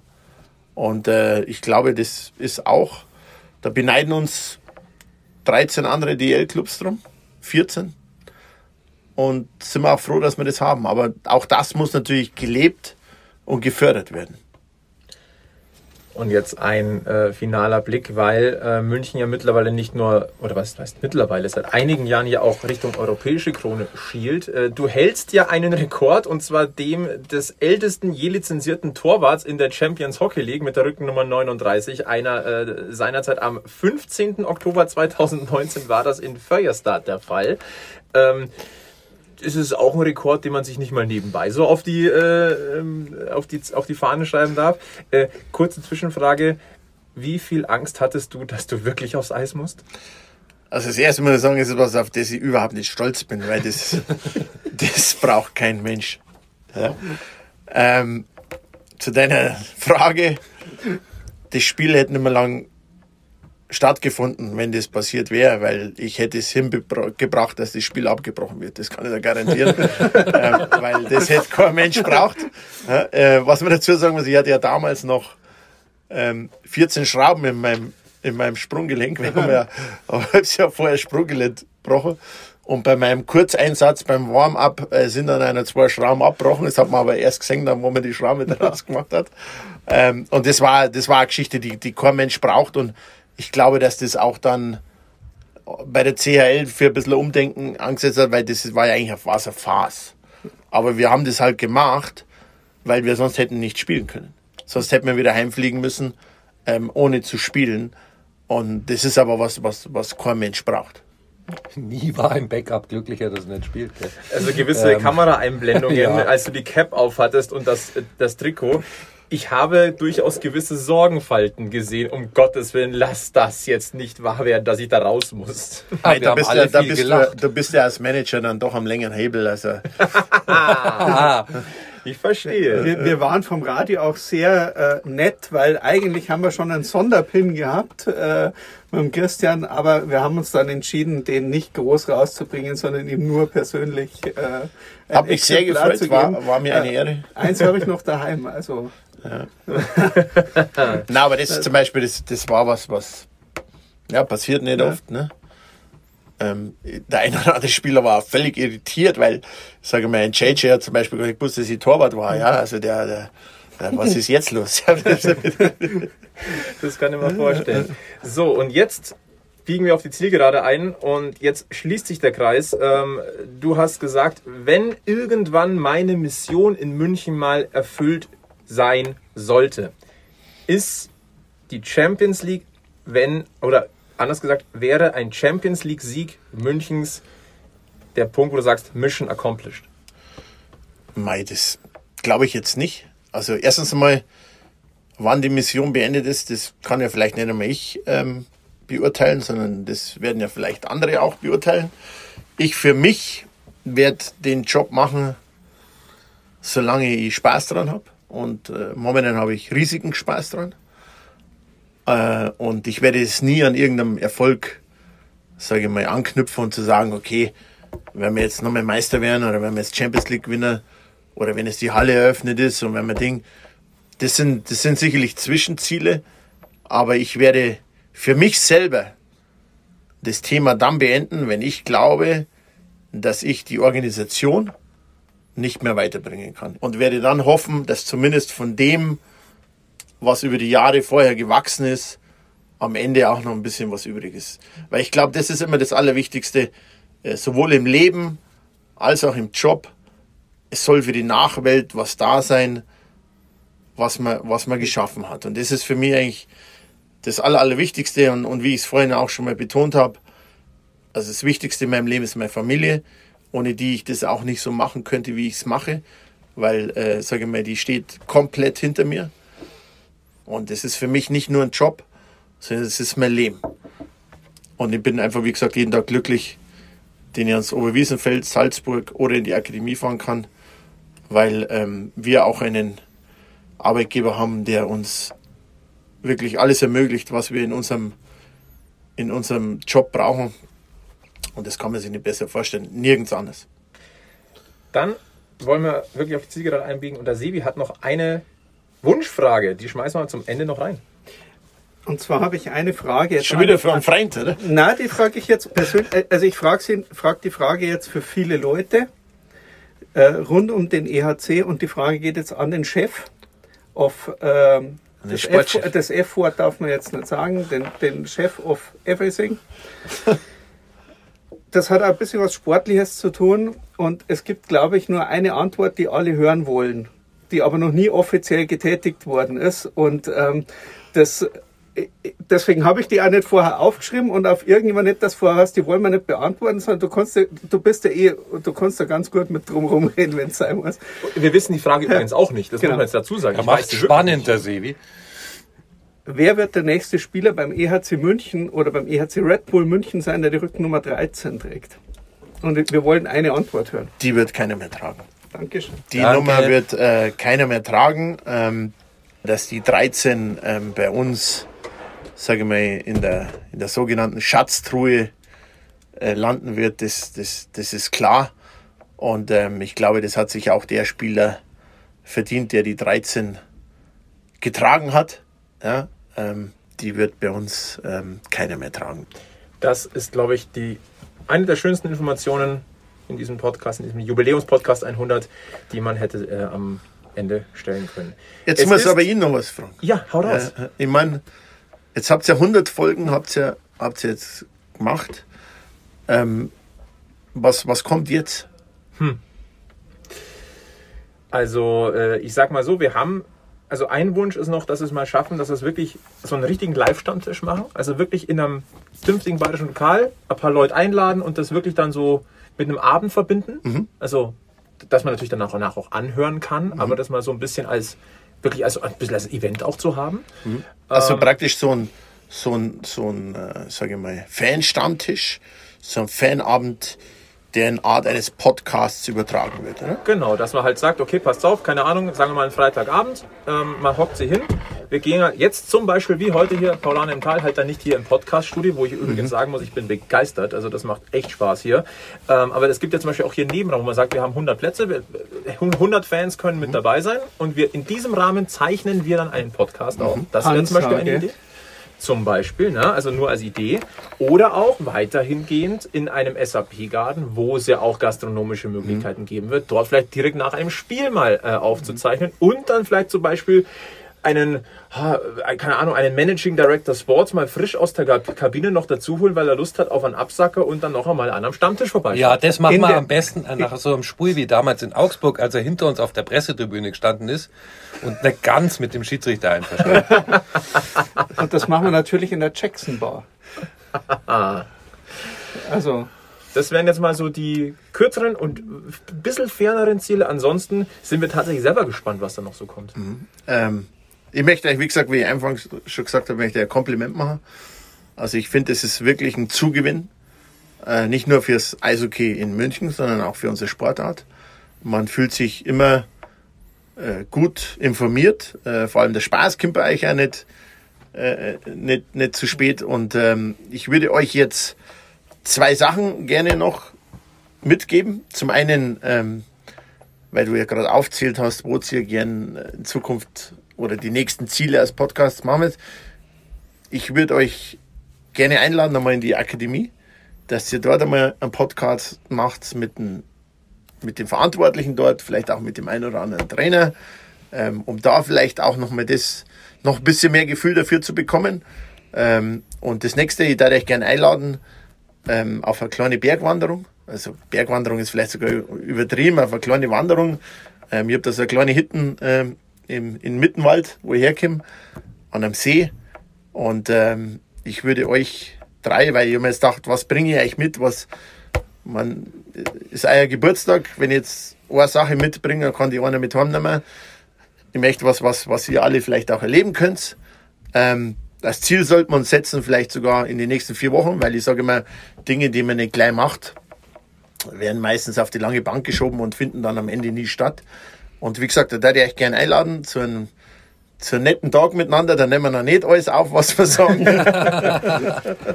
Aber ähm, das wäre ja, wär ein Wunsch von mir, um mit euch mal einen Tag zu verbringen. Und vielleicht können wir uns danach dann noch ganz kurz austauschen, welcher Tag am besten passen würde. Ich richte mich auch nach euch und dann äh, schauen wir mal, was wir zusammenkriegen. Das ist ein Wort. Dann sagen wir ähm, herzlichen Dank, Winky. Erstmal für deine Zeit, aber auch für dieses Angebot, das wir sehr, sehr gerne annehmen. Ähm, wir wollen Danke sagen an äh, alle, die. Es soll ja Leute geben, die 100 Folgen tatsächlich gehört haben und bisherigen 99. Ähm, das ist heute absolut der Rekord-Podcast. Wir haben nichts anderes erwartet in jeglicher Hinsicht. Ähm, Winky, vielen Dank für deine Zeit. Ähm, das ist äh, nicht selbstverständlich. Ähm, ich sage Danke an Sebi Gilbert äh, und Egel. Gilbert ja heute nicht da. Ähm, aber ähm, war eine tolle Reise bisher hin und äh, da kommt noch einiges. Also wir haben auf alle Fälle immer noch Lust. Und abschließend auch ein Dankeschön hier ans Parlamental, ans Herrschaftszeiten. Dieses Studio macht Spaß. Wir werden bestimmt nicht das letzte Mal hier gewesen sein. Äh, in diesem Sinne verbleiben wir eigentlich immer traditionell und das machen wir auch. Erstens bleibt es mental positiv, bleibt es gesundheitlich negativ. Und in München, und da schaue ich auch Christian Winkler ganz genau an, gilt vor allem eins, und du weißt, was ich meine. Immer schön am Puck bleiben. Aber so lassen wir stehen. Bis zum nächsten Mal beim Packmas Podcast, dann bei Folge 101. Macht es gut. Servus, bis zum nächsten Mal. Ciao, ciao. Servus. Servus, servus. Wir sind am Münchner